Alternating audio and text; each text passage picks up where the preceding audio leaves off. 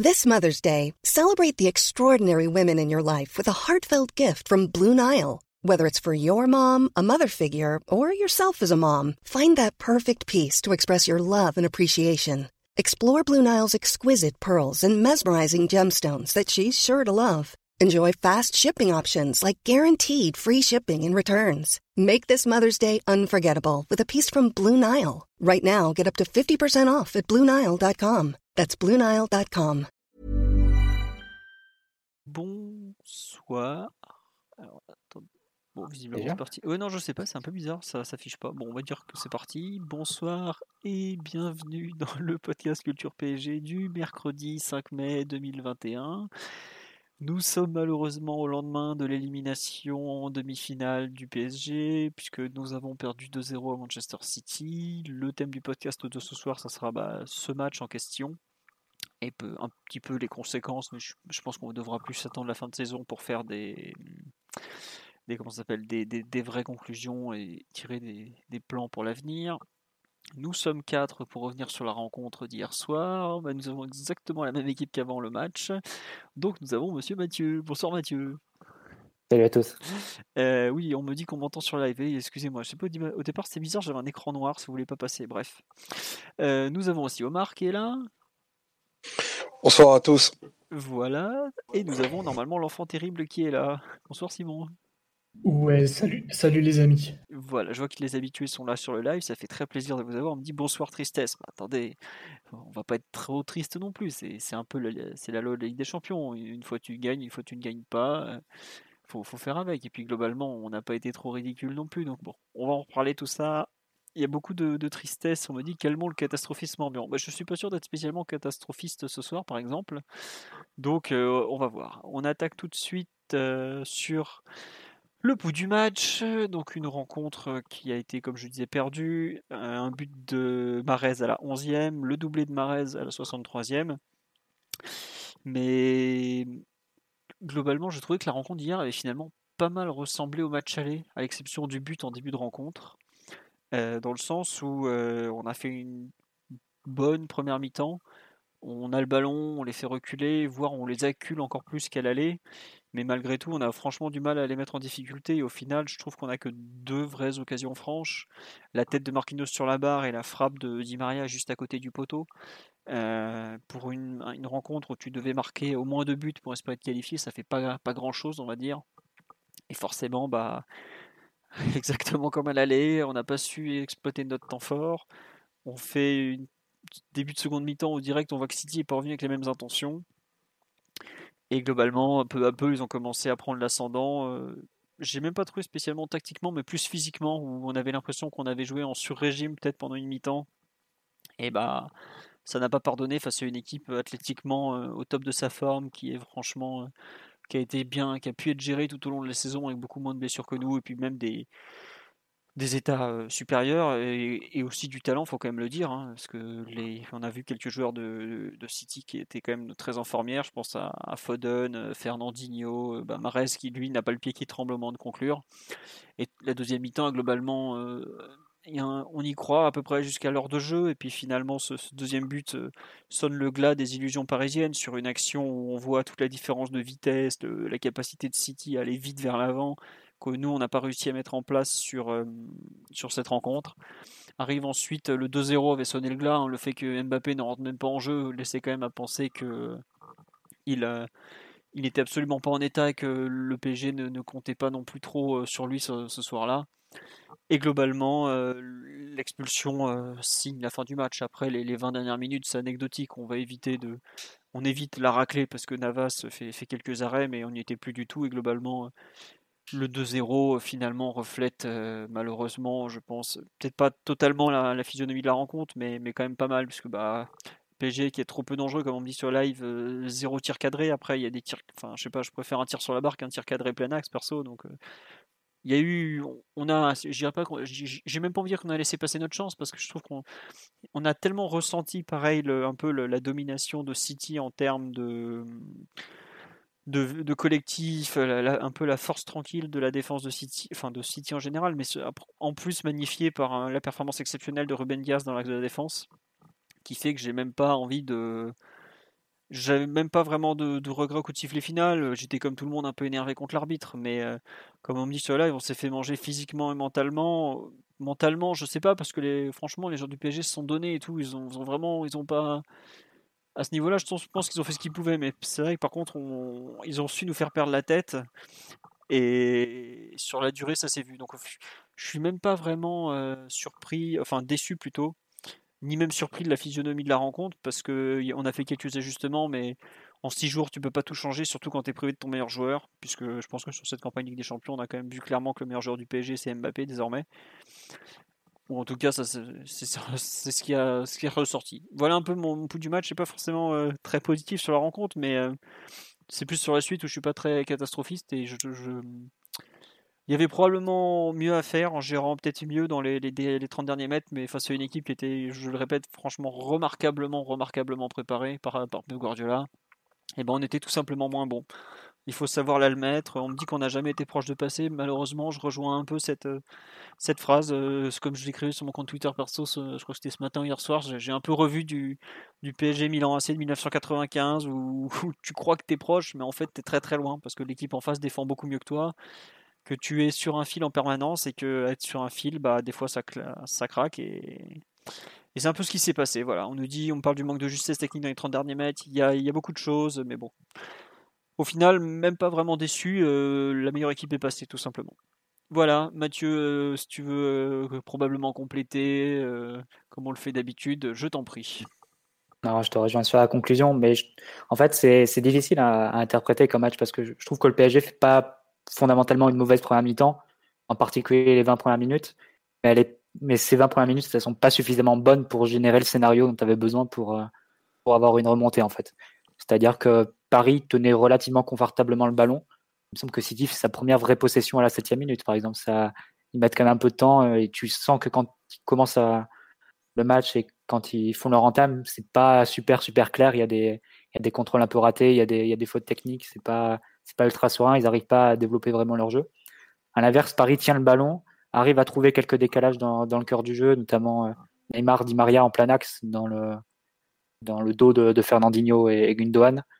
Euh, parfois Herrera aussi qui se met, euh, qui se met dans, cette zone-là, entre les lignes. Mais derrière, ça enclenche pas. Et après, pour X raisons, hein, on, va, y revenir sur, sur les parties un peu collectives. Hein. Ça tient à la fois de l'état forme individuelle des joueurs offensifs du PSG. Ça tient évidemment aussi à l'organisation de City. Ça vient, ça vient aussi de l'organisation offensive du PSG. c'est peut-être les trois joueurs offensifs un peu isolés et qui consommaient sans doute trop de joueurs à la, à la relance. Parfois, tu as vu quand même des séquences où tu avais cinq Parisiens, les deux défenseurs centraux et les, et les trois milieux, pour, euh, juste pour passer les deux, euh, les deux euh, attaquants de City qui étaient Bernardo et, et De Bruyne. Ça faisait trop de joueurs trop bas. Et une fois que le ballon arrivait sur Neymar Di Maria, tu avais assez peu de solutions. Les solutions naturelles, elles arrivaient sur les ailes, mais Diallo, Florenzi n'ont pas été très précis dans les centres, ni souvent très, très servis par leurs par joueurs offensifs qui ne s'appuyaient pas vraiment sur eux et qui n'avaient pas forcément confiance en eux pour, pour euh, développer les actions. Donc, ce qui fait que Paris donnait l'impression d'être plutôt en contrôle, en, maîtrise, etc., mais pas, de, pas en mesure de créer des, décalages vraiment très francs.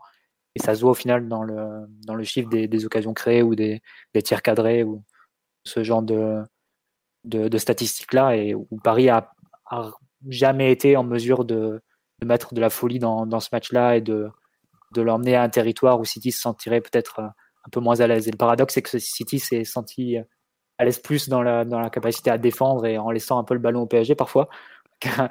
Sur des séquences, tu avais l'impression de voir un peu l'Atletico hein, qui, défendait en 4-4-2, qui, avançait en bloc, qui restait en bloc et qui, qui, te mettait un peu à la faute et qui te contraignait à repartir et à reculer. Euh, plutôt que de voir une équipe de Guardiola qui t'asphyxierait par la possession, comme on pouvait le craindre par exemple avant le match. Donc c'est pas forcément ce type de, rencontre, mais on a vu beaucoup beaucoup de mal à, créer des situations et le, drame entre guillemets dans ce match-là, c'est que tu prends le premier but vraiment trop tôt. Euh, sur en face, c'est quelque chose d'assez bête en plus, un simple dégagement de d'Ederson. Euh, tu joues peut-être le hors-jeu de façon un peu trop un peu trop téméraire et avec les, quatre défenseurs alignés sur, sur la ligne médiane. Et voilà, après, tu te, l'action se déroule et, tu te prends le but. Mais euh, voilà, c'est, c'est probablement que c'est un but qui met un peu en confiance City, qui n'avait pas fait un début de match, comme je l'ai dit, euh, très, très serein. Ils peuvent, euh, il y, a le, il y a la barre de Marquinhos, ils peuvent se prendre un penalty, tu vois, sur plusieurs situations, la balle arrive dans la surface. Ça flotte, quoi. Bon, ils, ça flotte un peu. Je dirais pas qu'ils étaient déséquilibrés parce que c'était pas le cas. Mais bon, tu, en plus, le terrain, tu peux, t'es jamais trop à l'abri de. On en parle sur live, le fait que le terrain était, était franchement pas terrible en première mi-temps, quoi.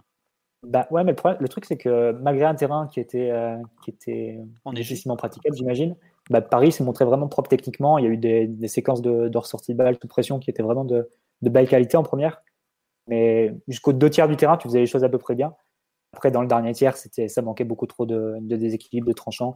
Tu peut-être pas assez de monde et des joueurs qui étaient impliqués, qui n'étaient pas à leur niveau, que ce soit Neymar, Di Maria dans une moindre mesure, évidemment Icardi. Donc c'est pour ça que tu n'as pas, pas vraiment réussi à créer de, de situation. C'est un peu le même scénario en début de deuxième aussi, même si euh, après la 20e, tu sens quand même que le momentum est un peu passé. Si tu as des, des phases de, de, possession un peu plus longues aussi. Et, euh, pareil, qui s'embourbe un peu, euh, tu, tu sens l'impuissance monter jusqu'au bouquet final qui est le, le, deuxième but juste après le les changements un peu plus offensifs qu'avait opéré, opéré Pochettino. Et à partir de là, ben, l'impuissance qui avait gagné l'équipe pendant une heure, elle se transforme en frustration et, tu finis par donner une image un peu, un peu dommageable d'équipe qui perd ses nerfs et qui, euh, et qui craque. On se fait...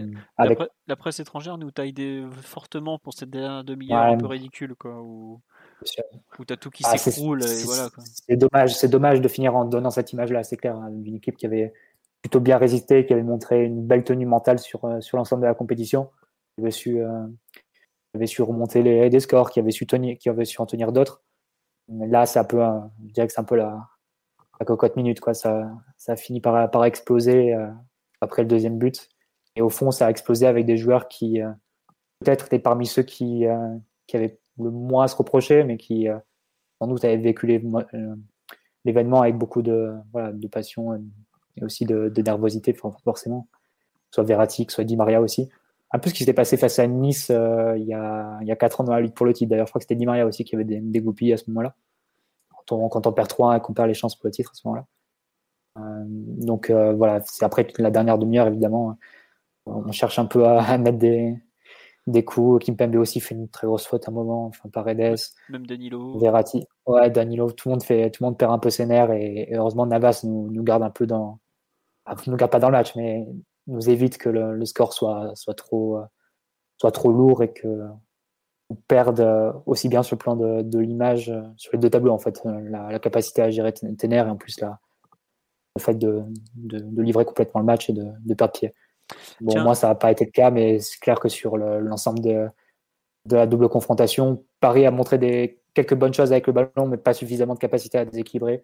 City, qui, à l'inverse, pas sur sa, sur sa, structure défensive et sur sa capacité à bien défendre. Ça peut être le paradoxe, mais c'est sur ça qu'ils vont en finale et leur capacité du coup à sanctionner les, quelques erreurs d'un Paris qui n'a pas su aussi bien défendre que City.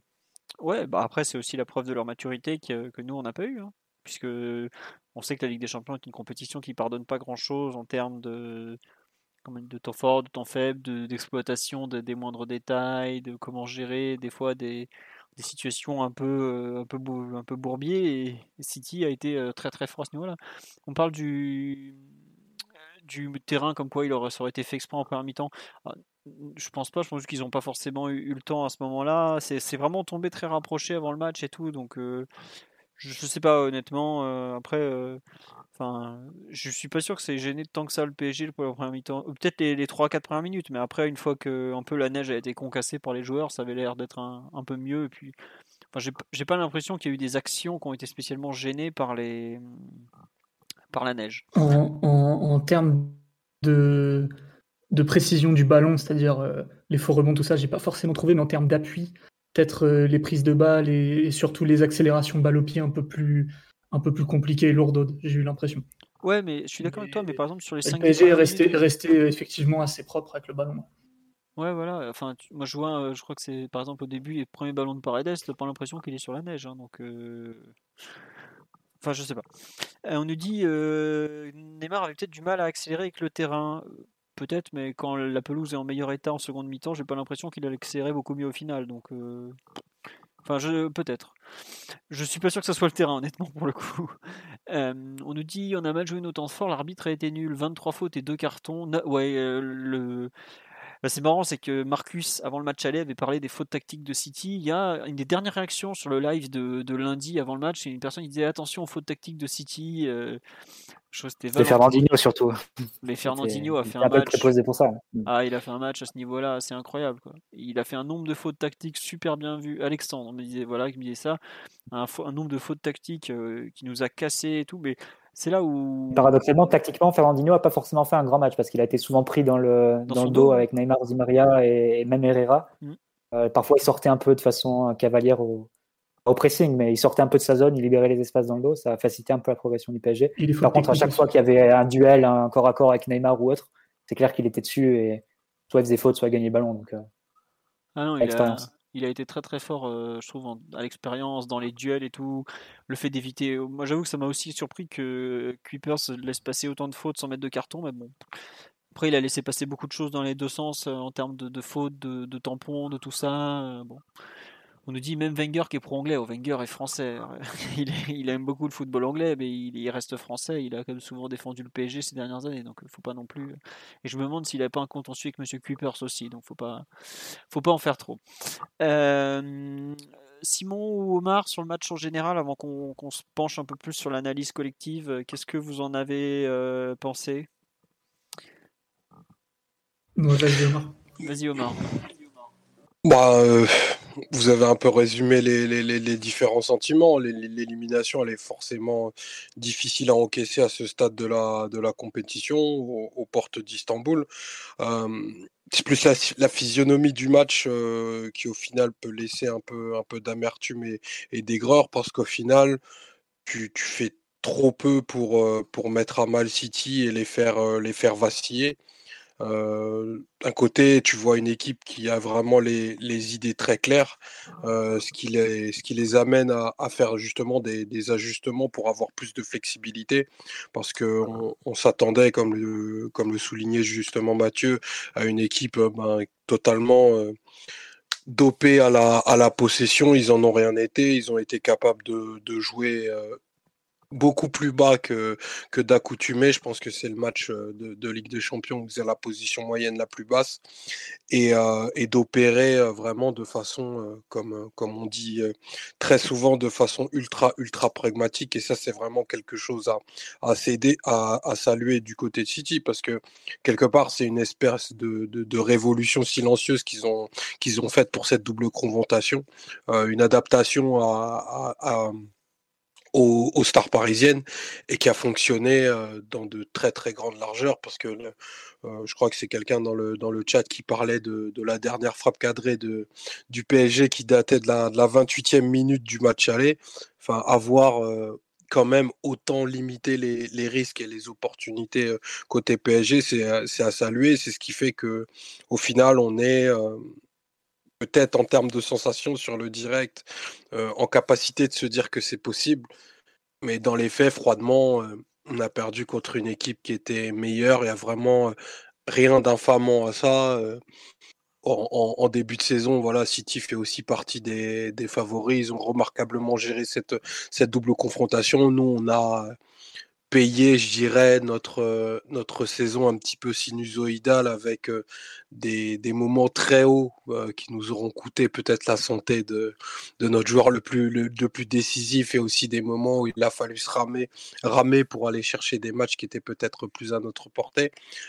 ça n'efface en rien la, la magnifique épopée qui a été faite. Voilà, c'est juste une dernière touche amère qui, qui, qui jalonne un petit peu les, dernières minutes et le fait de ne pas avoir pu euh, faire basculer cette rencontre dans, quelque chose d'un peu plus irrationnel, un peu moins conscientisé pour City, parce que là, au final, en annulant la profondeur, ils ont quasiment annulé toutes les menaces qu'on aurait pu faire peser. Donc voilà, après sans, sans, trop aller plus loin dans le, dans le débat et de rentrer dans la rencontre, je pense que c'est un match qui, qui en dit quand même. Qui en dit quand même sur l'état de, de, de, l'effectif, euh, de ton équipe type, d'un noyau dur et peut-être de, de renforts salutaires et nécessaires euh, à envisager en plusieurs endroits. Très bien. C'était une belle conclusion pour, pour dire qu'on s'est fait un peu balader quand même. non, non, j'exagère un peu. Euh, Simon, sur, non, juste sur le live, on me reparle effectivement de, de l'arbitrage. Oui, il y, a un, y a un coup d'entrée, notamment sur, euh, sur Florenzi et tout. Mais bon, après, voilà, on connaissait l'arbitre avant la rencontre. On ne peut pas dire qu'on a été spécialement surpris au final. Donc voilà, c'est comme ça. Euh, on nous dit mauvaise météo pour le football barbecue. c'est sûr que c'est pas, c'est pas très très conseillé. Euh, Simon, tu veux rajouter quelque chose sur le, match en général ou on passe un peu plus à l'analyse collective, aux ajustements de, de Pochettino sur cette rencontre et tout ça? Hmm, Peut-être toucher un dernier mot en faisant, en faisant la transition, mais assez, assez déçu dans l'ensemble. Non pas que ce soit euh, dramatique de sortir en demi-finale en ayant fait un beau parcours, si ça pouvait être ça plus, plus souvent, on, signerait évidemment. Mais dans la mesure. Allô? Simon? Je suis le seul à plus l'entendre là ou? Non, je l'entends plus euh, également. On a perdu Simon. Reviens, on t'aime. Bon, Simon. Ça faisait, ça faisait longtemps, tu vois. C'est la connexion en Espagne pour ceux qui ne savent pas. Ah je peux vous dire que la Liga, c'est plus c'est plus le meilleur championnat du monde. Euh, bon, écoutez, euh, non, on va attaquer donc euh, l'analyse collective. Je pense que Simon est en train de se déconnecter, reconnecter comme il a l'habitude de le faire. Ça va revenir. parmi les ajustements principaux, je pense que on peut on peut noter quand même que comment il s'appelle l'ami Pochettino est passé un peu du est-ce qu'on peut aller jusqu'à dire qu'il a quitté légèrement son, son 4-2-3-1 pour passer peut-être plus à un 4-3-3 euh, qu'on avait vu par le passé? Celui qu'on avait vu un peu en, fin de match contre, contre Lens le week-end dernier, qu'on avait noté un peu dans, dans l'avant-match, avec euh, justement la, grande décision de l'avant-match, c'est de, de, titulariser Herrera, que personne n'avait vu venir, au, détriment de, Draxler qui était annoncé comme euh, milieu offensif gauche du, 4-2-3-1 parisien. Euh, Mathieu, cet ajustement, tu, tu le, est-ce que tu le partages déjà ou tu penses que finalement c'était juste que Verratti a interprété son rôle différemment? Et qu'est-ce que tu en penses euh, après coup au final? Non, je le, je le, partage cet ajustement parce que Verratti, tu l'as vu quand même un peu plus sur le côté gauche, axe gauche qu'au match aller où il a eu une large liberté d'action, au moins quand Paris avait, avait la balle. Là, c'était un peu plus réparti. Herrera occupait cette zone. En plus, sur euh, sur un axe vertical, Herrera, c'est-à-dire qu'il pouvait être aussi bien en deuxième relanceur à côté de Paredes que dans une zone un peu plus entre les lignes, euh, proche de Neymar, proche de Di Maria, en fonction. Donc euh, non, non, c'était clair, qu'il y a eu un ajustement à ce niveau-là. Après, sur les phases défensives, c'était un peu plus un peu plus fluide sans doute. Di Maria était celui qui revenait le plus par rapport à par rapport à Neymar et Icardi. Donc la frontière entre 4-3-3 et 4-4-2, c'est ça estompe peut-être un peu sur les phases défensives, même si Paris n'a pas eu euh, forcément de, si longues phases où, on n'a pas eu le ballon. Mais sinon, oui, sur cet ajustement, bah, c'est toujours difficile à dire parce que est-ce que c'est ce qui t'a permis ou aidé à, pour avoir la, maîtrise en, première mi-temps, tenir le ballon, être dans, dans le camp adverse, qui était quand même un des enjeux parce que on l'avait un peu dit aussi dans, dans le podcast de preview, mais sans Mbappé avec Icardi qui le remplace, c'était beaucoup plus difficile d'envisager un match de transition où tu, euh, tu ferais un peu le, chaque récupération, tu irais le, plus vite possible vers l'avant, tu jouerais les, les, actions le plus rapidement possible. Là, c'était forcément difficile à envisager et pour te créer des occasions, te créer des situations, ça devait quand même venir par, euh, par la possession dans le camp adverse, par la capacité à, être un peu en bloc, attaquer en bloc, mais dans le camp adverse et, ensemble. Donc, pour, euh, pour permettre d'alimenter Icardi, ce qui était aussi le but quand, quand tu l'alignes, on peut, on peut penser que le, choix d'Herrera, c'était, pour, avoir cette, pour aider à avoir cette maîtrise au milieu, avoir un joueur de plus pour, pour relancer et pouvoir s'installer un peu, plus, un peu plus aisément dans le camp adverse. Mais le problème, c'est qu'une fois que tu as fait ça, une fois que tu as trouvé les, bonnes situations, euh, tu as pu relancer sans problème et que ensuite pouvoir trouver dans des, dans des dispositions intéressantes Di Maria, Neymar ou, ou le même Herrera euh, entre les lignes, là, il te, manquait du monde pour, pour accélérer, vraiment déséquilibrer un, City qui, qui a gardé euh, ces quatre défenseurs qui n'ont jamais été euh, vraiment débordés ou mis hors de position. C'est-à-dire qu'il resserrait assez, assez fortement l'axe, il laissait un peu les couloirs euh, libres, entre guillemets. et bon, il savait que le danger n'allait pas venir de là. Plusieurs fois, Diallo et, et Florenzi sont en position de centre. Et bon, après, ça joue pas grand-chose. Par exemple, centre de Florencie, à la, demi-heure de jeu, Neymar et Di Maria s'embrouillent un peu et, et les deux finissent par, rater le ballon. Et d'autres, c'était un peu plus de notre faute à nous. quand par exemple, Licardi juge mal un, centre de Diallo après une bonne action sur le côté gauche et il, attend un centre en retrait, Diallo met, met le centre entre la, défense et le gardien. mais globalement, ça manquait ensuite, une fois qu'on avait ces, ballons dans l'axe, ça manquait de, déséquilibre, de tranchant. Neymar, Di Maria, sans doute en dessous de leur, niveau, leur niveau actuel, et puis des côtés passés dangereux. Donc, au final, je ne saurais pas dire si l'ajustement nous a aidé dans notre tâche ou si au contraire, il a un peu, creusé notre tombe en, ne nous empêchant pas de mettre de la, la folie dans, ce match en, multipliant les attaques.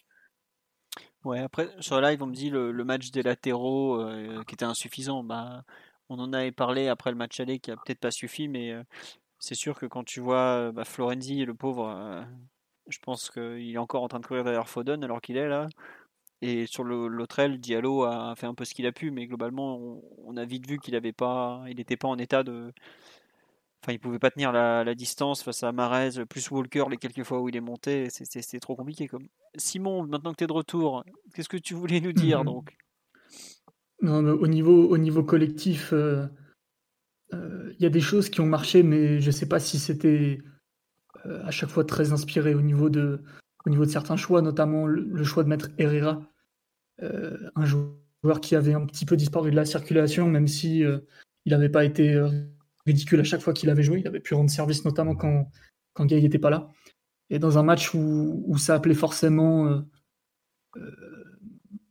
un match qui appelait à aller vers l'avant et à attaquer avec un certain nombre une certaine présence, notamment dans la profondeur, le fait de mettre Herrera, je l'ai vu un peu, un peu comme un signe de soumission. C'est-à-dire euh, il y a un côté fausse sûreté, c'est-à-dire tu te, tu donnes sans doute l'impression de te garantir un peu, un peu du volume, un peu d'énergie, un peu de, de, la présence, mais en vérité, j'ai trouvé qu'Herrera euh, avait une, utilité très facultative. C'est-à-dire que s'il se place entre les lignes qu'il attaque un peu la surface, il va manquer de talent, il va manquer de, vitesse pour enchaîner, il va même manquer un peu de, poids dans la surface, parce que même s'il se projette une ou deux fois, c'est pas, c'est pas retour au Vidal non plus et, dans le fait d'aider l'équipe à relancer. Euh, je l'ai trouvé là aussi très facultatif, euh, euh, voire facilitant pour City, parce que ça fait un joueur que tu peux laisser relativement libre sans problème. Un joueur qui, en plus, facilite la bonne tenue du bloc, parce que forcément, ça fait un joueur de moins entre les lignes, alors que toutes les actions où il était entre les lignes, et encore une fois, je ne suis pas non plus convaincu par ce rôle, le PSG a pu relancer sans trop de problème, parce que le carré avec les deux défenseurs centraux et le double pivot technique, euh, Verratti Paredes suffisait à mon avis pour casser le pressing de City. Il fallait surtout remettre Verratti très près de la relance pour éviter l'écueil de, de la deuxième mi-temps du match aller. Euh, en début de match, j'ai trouvé que ça a été suffisant et les moments où Herrera euh, commence un peu à, prendre ce rôle trop à cœur et à tout le temps s'approcher de plus en plus du ballon, clairement ça, a participé au fait qu'on baisse un peu le rythme et, qu'on perde comme ça en, capacité à aller, à aller vers l'avant. Donc, euh, non, vraiment, euh, euh, j'aurais préféré une structure à la relance un peu similaire, mais peut-être mettre Draxler dans un rôle de milieu gauche, voire de deuxième attaquant, ou bien Sarabia dans un rôle un peu d'attaquant droit qui, qui pourrait mieux attaquer la profondeur, mieux donner des solutions. Parce que là, quand tu, fais le compte des actions où le PSG a été en supériorité par rapport au milieu de City, c'est-à-dire les moments où tu as pu casser leur milieu de terrain, par la passe ou par un dribble et tu les forces à courir vers leur but, là, c'est des situations où, tu peux avoir des regrets. Parce que, bon, déjà, au niveau de l'exécution, tout n'était pas, était pas top. Hein. Beaucoup de, problèmes dans le timing, des problèmes techniques, des problèmes aussi de, de tranchants pour accélérer. Mais clairement aussi, City, ils avaient tout le temps une bonne couverture. Même si tu as cassé leur milieu, que tu les fais courir vers leur but, City, ils voient qu'ils ne sont pas menacés dans la profondeur, pas menacés sur les côtés. Et aussi qu'ils sont capables de garder une, supériorité numérique, même à 4, ou 5.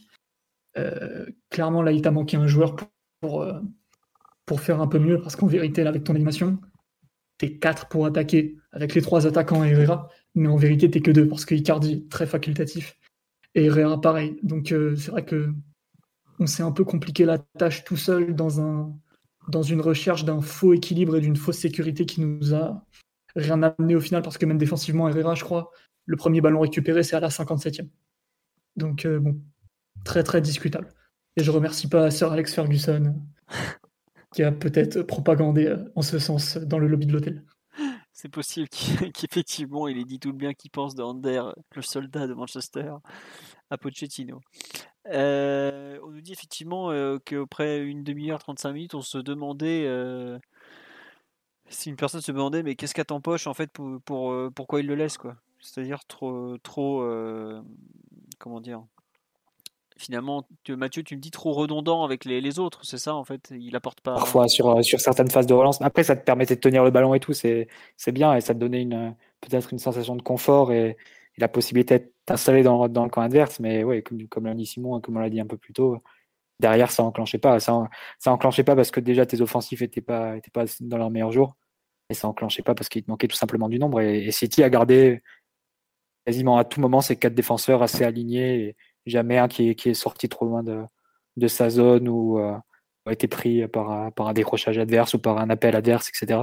Qui sont restés assez, assez à l'aise, assez confortables quasiment du début jusqu'à la fin. Ils ont pu défendre euh, au final dans des espaces assez, assez courts, assez réduits où ils ont pu euh, être en avant certaines qualités, notamment Ruben Diaz. Extraordinaire Ruben Diaz. Il a été dans le confort, tu vois. Il a jamais été mis dans des situations où il devait reculer, gérer à un contre deux, enfin ce genre de choses. Euh, il, a, il, a, très bien géré des, situations, mais des situations qui étaient malgré tout des situations de supériorité pour son équipe. Euh, forcément, ça, je pense, ça, ça relativise un tout petit peu. Ça, ça nie pas son excellent match évidemment, mais ça, c'est pas un match héroïque non plus. C'est vrai que pourtant, il ne manquait pas, pas grand chose. Hein. Parce que City, là, on a, on a l'impression un peu le discours ambiant, c'est euh, l'équipe, le rouleau compresseur collectif qui te laisse aucune chance.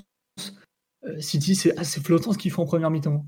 La facilité avec laquelle tu, casses leur milieu, je pense que Guardiola l'avait pas prévu à ce point. On va pas me faire, va pas me faire croire que c'était volontaire de, créer des décalages une bonne dizaine de fois entre lignes.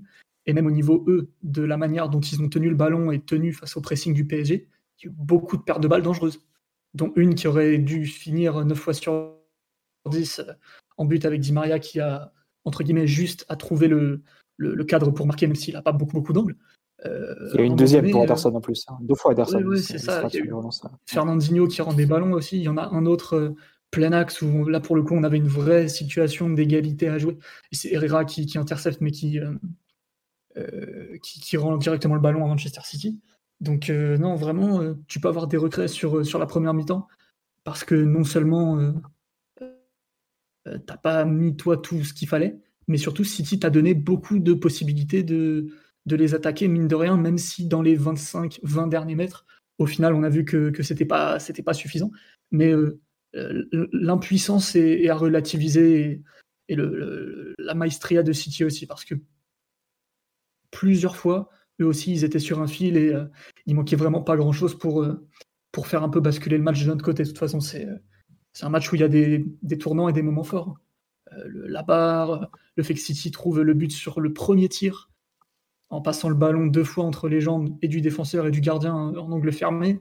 Marès mauvais pied, je crois. Il y, a des moments où tu peux regretter quand même. Ça, euh, en général, quand tu perds 2-0 en n'ayant pas l'impression d'être. Euh, enfin, surtout en ayant eu une bonne première mi-temps, tu peux toujours te, dire, euh, avoir des regrets et tout ça. Non, ce qu'on me dit sur live, c'est effectivement assez intéressant c'est que Herrera aurait peut-être dû jouer finalement latéral droit ça, aurait peut-être résolu à la fois quelques soucis et peut-être ça aurait été peut-être plus adapté. Après, je sais pas, quand je vois le match de Phil Foden, bon, on saura jamais, mais s'il tenait absolument à faire jouer Ander, voilà. Euh, on nous dit City rien d'exceptionnel, bah quand même l'organisation collective, elle est pas, il n'y a pas beaucoup d'équipes qui sont aussi bien en place. Hein, faut, faut ça n'a pas été le rouleau compresseur offensif que peut être le Bayern. C'est peut-être que l'impression visuelle est moins est moins forte, mais après c'est vrai que c'est plus solide et qu'ils ont beaucoup moins concédé sur sur les deux matchs. On parle de, de baraka pour City en défense. Euh, moi, je trouve pas qu'il y ait de la baraka. Hein. Si, tous les tirs arrivent à être cadrés parce que justement euh, les mises, en position des attaquants parisiens sont pas bonnes, c'est au contraire l'image d'une équipe qui, défend parfaitement. C'est justement sur le, match, je trouve qu'il y, y a, zéro. Enfin, ils ont réduit le hasard au plus possible en fait. Et c'est vraiment pas. C'est vraiment le. C'est bah, très compliqué. C'est-à-dire que tu bah, tu, tu, laisses un peu des miettes et c'est un peu ce qu'on a eu. Quoi. Euh, le centre de Di Maria qui arrive au second poteau où c'est Marquinhos qui se trouve là. La, frappe de Di Maria où c'est un bon pressing, pareil, ils sont pas mis. Euh, c'est une erreur de leur part qu'on arrive à exploiter, mais par exemple, euh, on a très peu su leur faire faire d'erreurs. Et au contraire, euh, ils ont su toujours, toujours, toujours, toujours, toujours être en contrôle. Et c'est peut-être ça le plus compliqué en Ligue des Champions, c'est être en contrôle tout le temps. Nous, on a bien vu que euh, bah, on n'a pas su être en contrôle. Leur, contre, on n'a pas su très bien les, gérer. Par exemple, on prend deux buts euh, sur des contres. Le premier but, c'est quand même le, gardien qui crée un but. Je sais pas si on se rend compte, on est en demi-finale Ligue des Champions, c'est une relance de gardien qui déchire notre défense. Alors l'alignement, on pourra en parler, de Florenzi, tout ça, mais il y a quand même eu des, moments où ils n'ont pas fait des erreurs aussi énormes que les nôtres. Donc euh, c'est. Voilà, comme on me dit, euh, oui, c'est bon, t'as raison. Quand Ederson t'offre le but vide sur une mauvaise passe, ou c'est, pas Ederson qui perd ballon, c'est Gundogan donc, euh, qui, qui, fait n'importe quoi. Enfin bref, peu importe, ils ont fait quelques erreurs et on n'a pas su en profiter, mais globalement, des erreurs, ils n'en ont pas fait beaucoup par rapport à nous. Hein.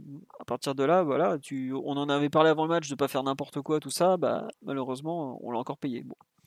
Omar, sur le, comment s'appelle, sur un peu la, performance collective, ce qu'on n'a pas forcément très bien su faire. Qu'est-ce que tu veux rajouter par rapport à, aux analyses de, Simon et Mathieu? Euh, bah, Je pas, je suis pas forcément euh, d'accord avec l'idée que ce soit des tout petits détails qui, aient fait des, grosses différences parce que ne serait-ce que quand tu compares la tenue de la ligne défensive de City, et là j'englobe vraiment les, du coup les, cinq joueurs les plus défensifs du gardien et, le back four comme ils disent là-bas, et le comportement de la, de, d'une autre, bah, si, tu, fais un arrêt sur image, City, le premier but qu'on prend, c'est impossible qu'ils le prennent. Parce que les distances de marquage, elles sont toujours bonnes, que le lead il est, il super bien tenu par, euh, par Diaz et que quelque part, tu as des joueurs aussi qui sont peut-être de qualité supérieure. Enfin, tu prends, tu prends l'ailier droit, droit de City, tu le compares au, au nôtre. Le nôtre, il est au il est au crépuscule de, enfin de, de, de ce qu'il a été, sans, sans le blâmer plus que ça. Et ça, je pense qu'à ce niveau-là, c'est quelque chose que tu payes parce qu'au final, même si Florenzi, il y a des, il y a des choses positives à, à en retirer. L'arrière droit, alors, tu veux dire? Ouais, l'arrière droit. Je, je, sais pas ce que j'ai dit. Les droits, excusez-moi. Je comprenais pas pourquoi Di euh, Maria prenait une cartouche d'entrée. Ouais, non, c'est clair. En plus, il fait. Florenzi et Walker, donc tu compares. Ouais, voilà, tu fais, la comparaison et au final, Florenzi te, coupe, il te coûte plus qu'il plus qu'il ne t'apporte parce qu'il va y avoir quelques, incursions bien senties, mais euh, derrière, euh, chaque phase de transition sera un surnombre pour City. Et, et en fait, il peut tellement pas occuper son couloir qu'à chaque fois, il veut se recentrer et il demande à Marquinhos de faire la, correction à sa place. Et ça, c'est. Enfin, c'est juste, juste terrible. Et c'est ce type d'écart-là, au final, qu'on paye. Parce que mis bout à bout, ça, ça fait des grandes différences. C'est ça qui fait que, ben, au final, City, en, en étant plutôt bas, euh, arriver à nous, à nous mettre en difficulté en, en faisant des séquences de, de 3-4 bonnes passes d'affilée. Et euh, voilà, ça, arrive, ça arrive à des situations qui sont pour nous bah, Allô? Encore ce oh. soir? Ouais, c'est moi qui disais que ça arrivait. Allô? Non, c'est un petit peu. Je disais, ça arrive sur des situations euh, pour nous, contre nous, pardon. Ouais, c'est ça. Et ces situations-là, elles sont toujours toujours contre nous. Elles sont toujours moins bien gérées. Tu as toujours un quart de seconde de retard. Tu as toujours un ajustement technique qui est moins bien fait, un appui trop, euh, une mauvaise orientation et, mis but à bout pendant 90 minutes, et voire même pendant 180. Mais ça, c'est beaucoup à ce niveau-là. C'est beaucoup. Et c'est ce qu'il faut se dire. C'est pour ça que il faudra pas. Euh, enfin, sans tomber dans aucun, sans aucun, dans aucun catastrophisme, loin de là, parce que moi je suis vraiment, euh, pour le coup, plutôt très satisfait de la, de la campagne qu'on a faite.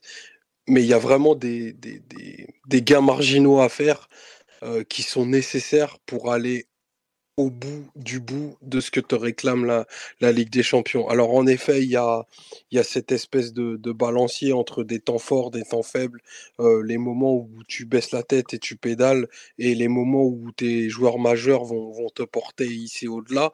Mais il faut quand même un, un standard de compétitivité qui soit hyper, hyper, hyper élevé. Et c'est dans, c'est là où pour moi se joue la, la, qualification. C'est qu'au final, dans les moments où City a été moins bien, ils arrivent quand même à tenir un, un, niveau de qualité qui est supérieur au moment où nous, on est très bas. Parce que quand nous, on est très bas, ben, malheureusement, on se fait sanctionner. Alors, on prend des buts très hasardeux euh, euh, sur la première manche, mais sur la seconde manche, au final, voilà, tu t'alignes pas à 50 mètres de ton but, ça je suis désolé, c'est une action de district. Hein, et c'est pas la première qu'on prend comme ça cette année, on l'avait déjà vu. Souviens-toi, avant le huitième de finale euh, contre Dortmund, on, se moquait d'Augsbourg qui jouait le hors-jeu sur la ligne médiane, quand on les avait regardés jouer.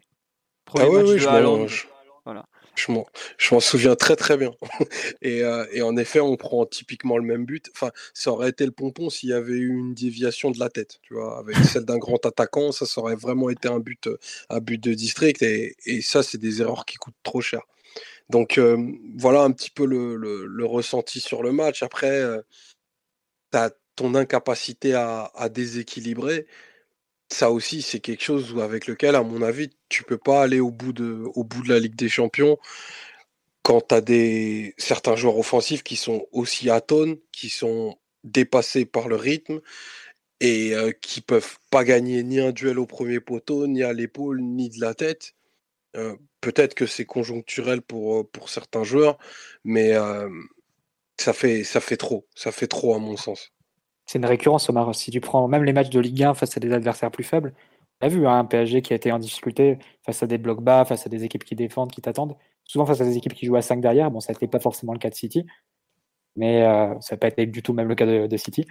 Mais on a quand même vu plusieurs fois cette saison à Paris plus en difficulté qu'à l'accoutumée, je dirais que depuis le, départ du projet Neymar-Mbappé, sur les phases euh, d'attaque placée face à, des équipes qui t'attendent et, bloc et, regroupé. Je dirais d'ailleurs que c'est peut-être la saison où on est le, plus en difficulté sur ce type de situation depuis, euh, la première d'Emery, je pense.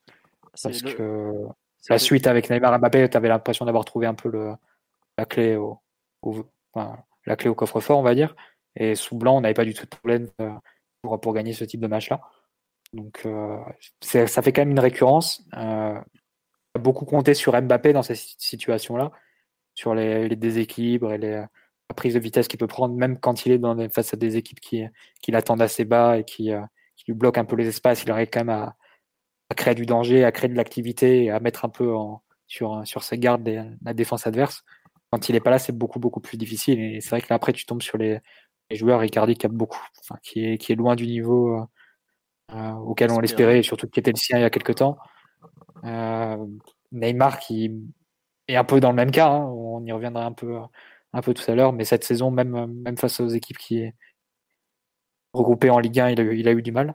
Et, euh, Di Maria qui n'a pas été dans, son meilleur jour non plus, même s'il a été un petit peu mieux, mais pas suffisamment pour, pour créer des situations. Tu as la question des latéraux qui se pose évidemment, qui, qui apporte quasiment rien au développement des attaques. Donc ça, te fait quand même plusieurs handicaps et tu te retrouves un peu dans la situation 2016-2017 face à ce type de, de difficultés face à des équipes qui t'attendent.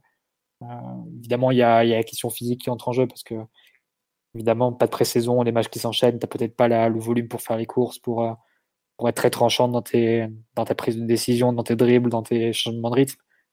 Malgré tout, je pense que c'est quand même une récurrence sur la saison et, quelque chose qu'il faudra analyser pour, euh, en tirer les leçons. Oui, bah après, enfin, à ce niveau-là, tu peux attendre, notamment, je pense, d'un point de vue athlétique, un, tout autre PSG la saison prochaine avec, avec Pochettino qui aura pour le coup vraiment le, temps de mettre en place sa préparation. Parce que pour en avoir parlé quelques-uns, euh, si les joueurs n'ont pas trop morflé à ce niveau-là, enfin déjà ils trouvaient que c'était dur cet hiver. Ce qui les attend l'été prochain, ils n'ont pas idée. Il y en a qui vont pleurer, hein, vraiment. Hein, parce que euh, Sebastiano Pochettino, euh, baqué par son père, qui semble directement issu de la méthode Bielsa à ce niveau-là, ça, va leur faire tout drôle. Hein. Puis bon, je ne vais pas les plaindre. Mais tu as effectivement un déficit athlétique. Et je suis là, une personne me dit Ouais, j'ai pas vu PSG dominer athlétiquement. Et pourtant, il n'y a pas eu photo. Et puis, si vous avez regardé le match de ce soir, c'est pareil. Il n'y a pas eu photo entre l'équipe anglaise et l'équipe d'en face. Hein, sur la durée des matchs, le PSG a réussi à tenir un rythme, entre guillemets, première ligue. Une mi-temps, 50 minutes. Mais après, c'est exactement comme à l'aller. Tu, tu tiens pas sur la durée, tu, tu perds en lucidité, tu perds en justesse et, et tu te fais plier sur la fin, quoi, tout simplement. Donc bon, voilà. Est-ce que dans l'analyse collective, il n'y a pas quelque chose qui. Moi, il y a un truc qui m'a un peu perturbé, voire beaucoup déçu, c'est un peu le... nos choix dans les 30 derniers mètres. J'ai l'impression que en fait, on se retrouvait, quand on y arrivait, bon, on a quand même réussi en première mi-temps à pas mal y aller, j'ai l'impression qu'on essayait tout le temps de centrer. C'était soit centre, soit en gros frappe, bah, frappe donc contrée 90% du temps. Hein. Ça vous a pas choqué un peu quelque part ce. Bah Omar, tu disais tout à l'heure, City a les idées claires. Bah, J'avais l'impression que nous, quand on était dans les 30 mètres adverses, on les avait pas du tout les idées claires. Et on semblait complètement paralysé à l'idée de faire quoi que ce soit en fait quoi. Je sais pas Simon, Mathieu, si vous avez ressenti un peu cette, cette, un peu, cette espèce d'impuissance ou, ce genre de choses. De, manque de solution, ouais. Il euh, y, a quand même un truc au niveau du, timing de tes attaques, c'est que souvent l'aide sur les côtés mettait un certain temps à arriver. Et en fait, quand tu mets, quand tu perds ce temps d'avance à un moment donné, la défense sait exactement comment se placer, comment s'orienter, et il garde le confort dont on parlait tout à l'heure. Ça, ça a été un peu le cas du premier quart d'heure. Et ensuite, euh, du, du, deuxième quart d'heure jusqu'à la 30e, 35e, là, le PSG a beaucoup plus attaqué dans l'axe, avec euh, euh, tout le temps Neymar ou Di Maria qui se proposaient entre les lignes. Et là, tu as pu vraiment te, te, défaire assez facilement de, des milieux de terrain de, de City. Et là, ça a manqué et d'inspiration, et de qualité technique, et de, de course, et de solution. Et là, tu voyais vraiment euh, une équipe euh, qui, qui, en plus, à mon avis, euh, pas, pas paniqué, mais un peu, tergiversé par moment, un peu, a pas su quoi faire. Et tu le sens, il y a des prises de décision qui sont un peu bizarres, un peu à contretemps. Et ça manque franchement de, spontanéité. Et tu as déjà un peu l'impression à ce moment-là, même si l'équipe continue de jouer de jouer plutôt bien, que le début du match fait un petit peu mal dans les têtes le, fait de prendre le but sur la première frappe adverse, le fait de toucher la barre, ce genre de choses, tu as l'impression qu'au bout d'un moment, euh, tu continues de jouer, tu vas, mais tu, perds un peu ce, feu sacré qui, te permettrait de moins calculer, d'être un peu plus spontané. Et, sans parler ensuite du physique qui a, qui a pas aidé, qui globalement a fait que les offensifs ont un peu disparu de la partie en deuxième mi-temps et n'arrivais plus, plus du tout à enchaîner vers l'avant, ou alors beaucoup moins. Euh, mais ouais, c'est un mélange un peu, un peu de tout ça et qui, euh, moi, je suis obligé de revenir à ça parce que j'en ai beaucoup parlé dans la campagne européenne, mais le fait de jouer avec deux attaquants et demi, on va dire, vu qu'Icardi été euh, un fantôme, un fantôme très nul en plus, ça t'a un peu limité tes options et ton potentiel d'intimidation par rapport notamment au match retour face au Bayern, où, là tu as, mis tout ce qu'il fallait. Quoi. Parce que autant le match aller du Bayern, tu étais à quatre attaquants, mais il fallait beaucoup défendre et, transiter comme ça d'un camp à l'autre. Mais le Bayern t'avait posé le pied sur le ballon une bonne partie du match. Et tu as pu, pu voir dans tous tes enchaînements, toutes tes solutions. Et certes, l'absence de, Mbappé fait très mal, mais c'est pas que ça. C'est aussi le fait d'attaquer plus en nombre, avec plus de, ouais, c'est ça, plus de, solutions offensives. Euh, à un moment donné, tu attaques une fois, deux, fois, trois fois, cinq fois. Et au bout d'un moment, euh, tu te dégoûtes un peu euh, de, la tâche. Quoi. Et quand tu n'arrives vraiment pas à enchaîner et à y aller, à créer du danger, une espèce d'usure aussi qui, qui, fait que tout le, monde, tout le monde y croit un petit peu moins. Et, ça, fait, ça fait mal à tout point de vue. Quoi. Je crois que ça peut se résumer sous le terme d'impuissance. Et c'est, un peu ce que tu ressens quand, tu as le ballon, mais que tu vois que tu n'arrives pas à trouver les solutions, que l'équipe adverse ne paraît pas non plus, euh, peut-être pas, pas forcément hyper serein ou très bien dans leur meilleur jour sur le plan technique pour, pour garder la balle, etc. Mais ils sont pas non plus débordés et complètement euh, paniqués. Donc, euh, ouais, ça te met un peu un coup sur, sur la carafe aussi après, la, après le premier but. Mais aussi avant le premier but, tu as déjà des, des, situations qui te font dire que tes offensifs sont pas dans un, dans un jour où ils peuvent faire des miracles en infériorité numérique. C'est-à-dire que je sais pas si c'est le premier ballon de Neymar, mais le deuxième et le troisième, c'est sûr, il rate ses passes. Ouais, les passes trop longues là le, deuxième, le deuxième ballon, je crois que c'est euh, une passe, euh, un renversement vers Florenzi. Elle est, elle est trop longue, elle va en touche. Et la, et la troisième passe, du voilà, troisième, le troisième ballon, la troisième passe de Neymar, c'est une passe plus dans l'axe, un peu sur un périmètre un peu plus court, mais pareil, intercepté par, par l'adversaire. Donc, tu vois, tu rentres comme ça dans le match sur des premiers ballons. Évidemment, ça, ça c'est pas automatique. Hein, ça veut pas forcément dire que le reste du match sera comme ça mais ça montre quand même que voilà, sur tes premiers ballons, que c'est pas forcément le grand jour de Neymar, qu'il n'est pas capable de, se défaire de, de prise à deux ou de, de situations de, en grand, euh, en infériorité numérique ou avec des espaces trop réduits. Et donc, il aura besoin de plus de soutien que, que ce qu'il a eu durant la première heure, on va dire, que le match a duré une heure. Et, euh, et malheureusement, on n'a pas été en mesure de lui apporter les, quelques débordements de, de Diallo Florenzi. Ben, sont pas assez qualitatifs pour, pour apporter quoi que ce soit. Encore une fois, le seul peut-être qui a été vraiment euh, de nature à, à changer ou à perturber un peu la défense du Bayern, c'est ce centre de Florenzi à, la demi-heure où, euh, où, Di Maria et Neymar se, se comprennent pas trop et le ballon finit par être, par être récupéré. C'est un centre en retrait après une, après une, une prise de couleur de, de Florenzi. à part ça, c'est vrai que le, le Bayern? Ouais, pas face à City, pardon. Mais euh, non, à part ça, c'est vrai que ça a été trop en difficulté pour, euh, pour déséquilibrer et ça vient aussi des, des, des états de forme de, de, nos joueurs de, joueurs individuellement. Mais après, en théorie, un Neymar ou un Di Maria, ils sont, ils sont pas là que pour pousser le ballon dans le, but vide. Quoi. Ils sont aussi là pour, pour créer des différences face à des adversaires qui, qui les attendent ou créer des supériorités numériques par le dribble, par, la, par le changement de rythme, etc. Et tu vois que ni l'un ni l'autre n'ont été capables de le faire suffisamment de fois sur ce match-là, euh, même sur des situations qui n'étaient pas forcément des situations euh, d'énorme infériorité à 1 contre 3 ou 1 contre 4, hein. même dans des situations de, de duel ou de, de 1 contre 1 ou de. Tu vois qu'il manquait quelque chose. J'ai une action en tête aussi avant la, demi-heure, il me semble. Paredes euh, on voit un, ballon en profondeur vers Neymar, une diagonale du côté droit vers le côté gauche. La diagonale est un peu ratée, elle arrive sur, sur Walker. Walker rate son contrôle, il arrive dans les pieds de Neymar.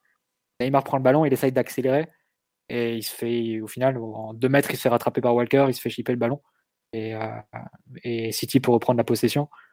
Et tu voyais une différence de. Enfin, que Neymar n'avait pas les cannes, quoi. Il n'était pas du tout dans, un, dans sa meilleure forme physiquement et dans son meilleur état d'inspiration, on va dire, pour, pour créer les différences dont tu avais besoin, surtout quand tu attaques avec aussi, aussi peu de monde comparé à la ligne défensive adverse. Ouais, non, tu, fais bien effectivement. De... Bah, ça revient un peu à ce que disait Omar sur le manque de déséquilibre de tout à l'heure. Et ça, qu'il y a un truc qu'on me signalait sur live, c'est par exemple l'occupation des zones, elle n'a pas été terrible par le PSG en attaque. Quoi. On, est, on a beaucoup tenté dans l'axe, on n'a pas forcément challengé l'intervalle euh, central-latéral.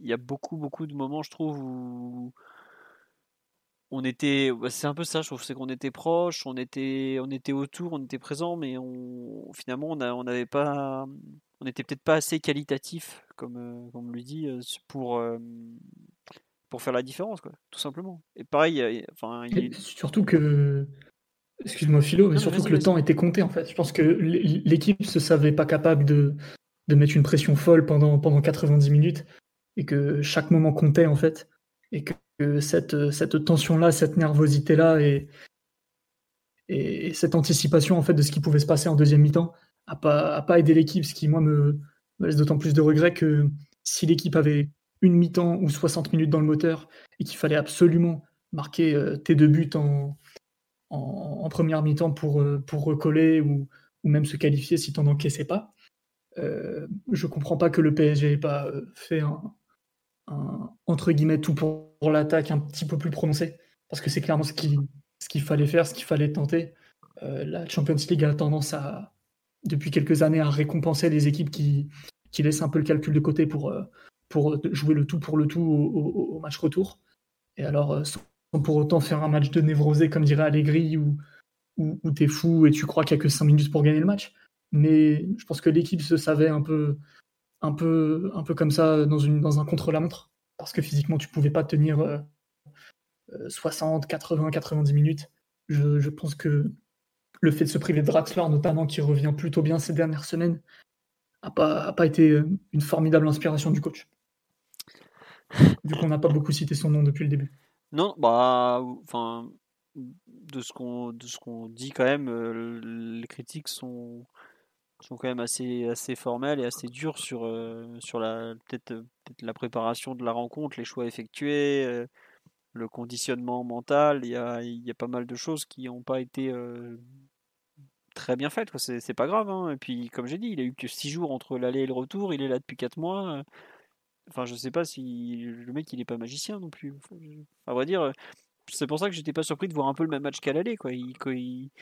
tu, peux, les états de forme sont plus ou moins les mêmes, avec en plus Mbappé, enfin, plutôt avec Mbappé en moins. Euh, les City est en contrôle depuis des, semaines et des semaines. Ils, ont même pu faire tourner ce week-end. Ils ont échangé 8 joueurs. bon, ils avaient même pris une option un peu plus défensive avec euh, Fernandinho plutôt que Rodri. Enfin, ouais, on, a, on a affronté une équipe qui est très au point collectivement, avec une comme la nôtre qui n'est pas beaucoup, qui est plutôt une équipe très basée sur le talent, le, comment dire, le, sens individuel, la responsabilisation individuelle des joueurs notamment. Mais il y a des moments, comme le dit Omar, quand ta ligne défensive elle flotte un peu alors qu'en face elle est impeccable, euh, ça se corrige pas en, 6 jours. Hein. Tu, tu, peux, puis surtout, est-ce que tu as les joueurs pour le corriger aussi? C'est toujours pareil. Quand tu arrives devant, que tu as une impression de manque de repères, tout ça, bah, c'est peut-être parce que l'attaque Neymar, Icardi, Di Maria, je sais même pas si elle avait joué un, match ensemble cette saison. Au bout d'un moment, il n'y a pas trop de hasard non plus. on a joué en 4-3-3. combien de matchs on avait fait en 4-3-3 on, avait fait 20 minutes depuis l'arrivée de Pochettino vraiment en 4-3-3, enfin en 4-3-2-1 même, comme on l'a dit sur F tout à l'heure. voilà, c'est juste que tu. On, a fait ce choix de, bousculer beaucoup de choses en janvier sur une confrontation qui s'est beaucoup jouée un peu sur les, mécanismes collectifs des deux équipes, puisqu'on n'a pas su casser les leurs et qu'eux, ils ont étrié les nôtres. Bah, voilà, c'est comme ça. On, est une équipe qui, aujourd'hui euh, vit et meurt par le talent. Et, et City, euh, on n'a pas, su pas su mettre en place les conditions pour exploiter le nôtre, où les joueurs n'étaient pas en état. Un peu des deux. Il y a aussi des choix qui ont. Quand tu as parlé de Draxler, Herrera, euh, il y a des gens tout à l'heure sur live qui disent Mais pourquoi il a fait jouer Icardi? Bon, Ça, après, voilà, ils ont des données physiques qu'on n'a pas. Hein mais c'est pas enfin on n'a pas parlé de Pochettino mais on en parle un peu en fil rouge comme à chaque fois qu'on on était n'avait pas besoin de dire le nom de Tuchel toutes les 3 secondes pour savoir qu'on parlait de lui aussi indirectement. Donc euh, c'est comme ça c'est son équipe ses responsabilités ses choix. Après maintenant euh, il, faut qu'il ait le temps de, travailler de mettre en place ce qu'il souhaite. Aujourd'hui sa, sa, principale patte c'est ce 4-2-3-1 auquel finalement il a il a préféré dire non pour le match le plus important de la saison. Est-ce que c'est ça qui nous élimine? J'avoue, je ne pense pas. Est-ce qu'on aurait peut-être pu faire mieux avec et justement en faire un match plus offensif, plus dans comment dire dans la folie, dans l'attaque sans, sans, réfléchir trop? Peut-être. Est-ce que son, son 4-3-3 n'a pas été un, ce que disait, je crois que c'était Mathieu quand on parlait avant le match, qui citait Emery avant PSG qui disait au bout de 5 minutes, j'ai vite compris qu'on allait être trop dans le contrôle, que je m'étais trompé dans la compo. Est-ce que là, Pochettino s'est pas aussi un peu trompé ça euh, De se tromper dans sa mise en place, à savoir faire, jouer des joueurs euh, euh, Je pense notamment à Herrera, qui est, un joueur qui est totalement dans l'application de la consigne, mais qui n'est pas du tout dans la folie. bon, même s'il tente un moment une espèce de reprise acrobatique que Diaz sort de la tête, un contre assez incroyable d'ailleurs, il n'a pas non plus 10 000 choix possibles, et puis bah il a fait ce qu'il pensait être bon, mais c'est vrai que ça n'a pas forcément, euh, pas forcément collé. Ce but après 10 minutes de jeu fait, je pense aussi euh, très très mal parce que tu, tu sais que tu dois marquer deux buts au coup d'envoi, mais tu te dis bon allez, je peux en mettre un au début, et puis après selon le déroulement de la rencontre, t'espères peut-être avoir une demi-heure de Mbappé. Voilà, une demi-heure de Mbappé, ça vaut, ça vaut des fois plus qu'une saison de certains autres. Mais là non, tu prends un but d'entrée, donc t'es encore plus la tête sous l'eau. Et ça devient très très très compliqué. Plus le temps passe, plus c'est compliqué. Et le pire, c'est que plus le temps passe, plus tu sens aussi que City commence à monter en régime, notamment euh, quelques individualités. Je pense à Foden, qui au début on le voit pas beaucoup beaucoup, même Zinchenko, enfin ces joueurs comme ça sur les côtés qui te font de plus en plus mal. Et t'additionnes, t'additionnes, t'additionnes ça, tu, enfin, j'ai envie de dire, c'est un peu des, des, plus et des moins dans un tableau. Et tu vois les plus chez eux qui s'additionnent et les moins chez toi qui commencent à être de plus en plus présents. Et à la fin, bah, euh, tout simplement, tu as l'éliminatoire qui, qui, bascule clairement, dans, le match et l'éliminatoire qui bascule clairement dans, en leur faveur. Donc, euh, je trouve que c'est une défaite vraiment euh, collective, des, un peu du, du coach qui n'a pas, pas forcément su faire mieux face à une, une référence européenne du moment, des joueurs qui n'ont pas forcément su créer l'étincelle, créer le déséquilibre, créer la folie, avoir les gestes justes au bon moment. Mais bon, c'est comme ça. c'est, on est en demi-finale Ligue des Champions, c'est pas simple. Hein. surtout quand tu la joues avec un Neymar qui est clairement pas à 100%, un Icardi, hein, j'ose même pas donner un pourcentage, et, sans Mbappé, sachant que tous tes plus gros talents de, l'effectif sont en attaque. Voilà. On nous dit, est-ce que vous pensez pas que si on marque sur la tête de Marquis ou la récupération de Di Maria, ça change le match? Probablement, oui. Ça change beaucoup de choses en termes de confiance, d'équilibre, de parce que ça veut dire, en fait, je trouve que si on marque notamment sur l'erreur de, de, relance de. Si Di Maria marque, pardon, euh, la confiance de l'arrière-garde de Chelsea devient différente.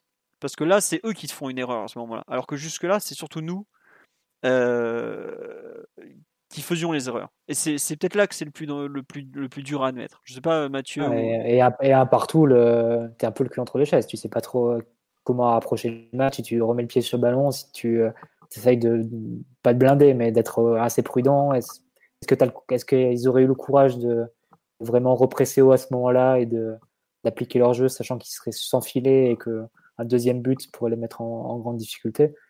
C'est bon, évidemment c'est de l'Uchronie maintenant. C'est toutes des questions pour lesquelles on n'aura pas pas de réponse, mais c'est sûr que pour nous, l'idéal, ça aurait été d'avoir ce but-là hein, pour les, les, faire douter et les, les, tester un peu plus, voir, voir ce qu'ils avaient vraiment dans le ventre.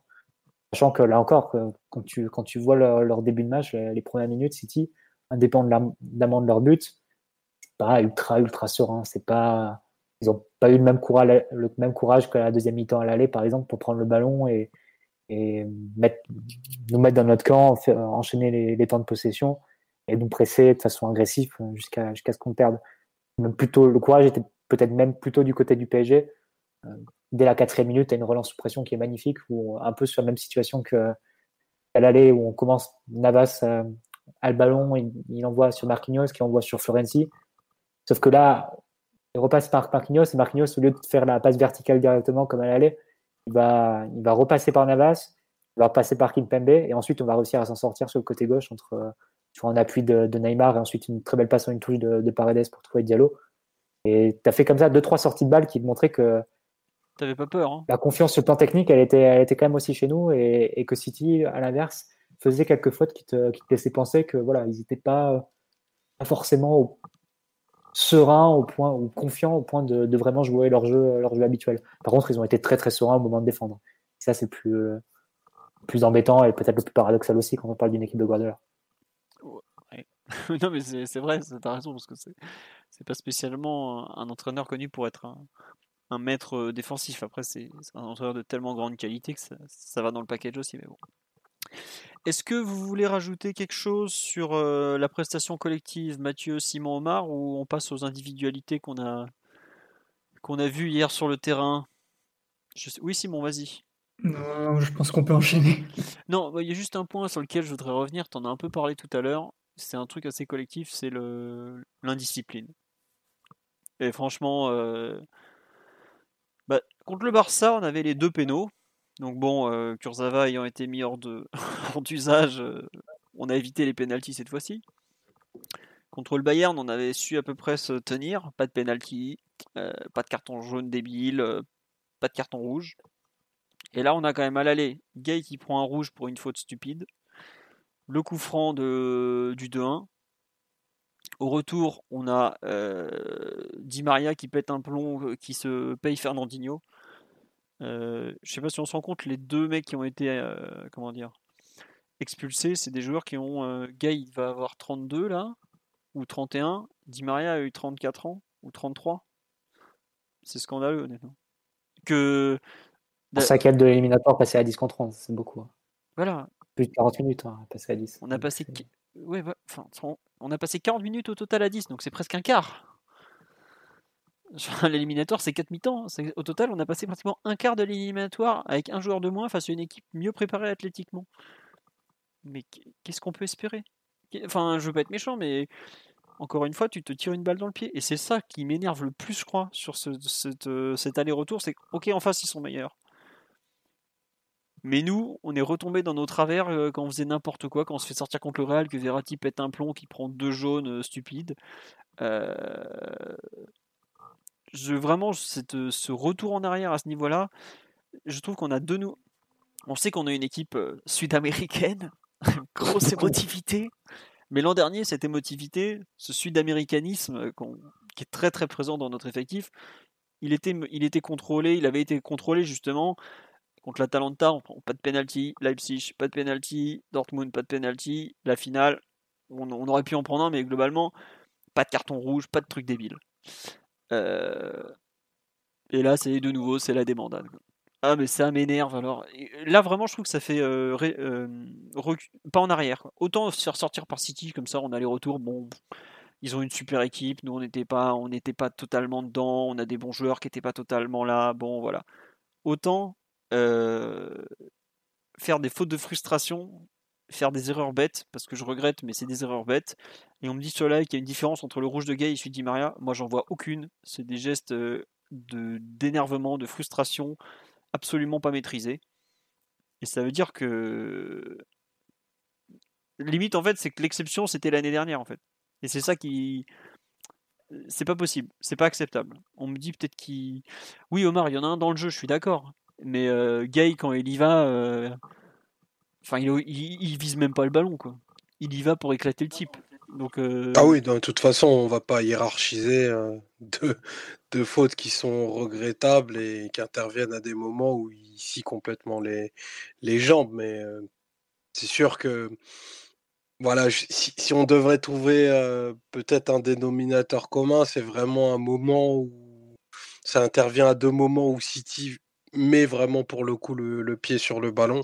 Et là, tu as une débauche énergétique qui est absolument terrible pour non pas récupérer le ballon, mais juste pour raccourcir le terrain.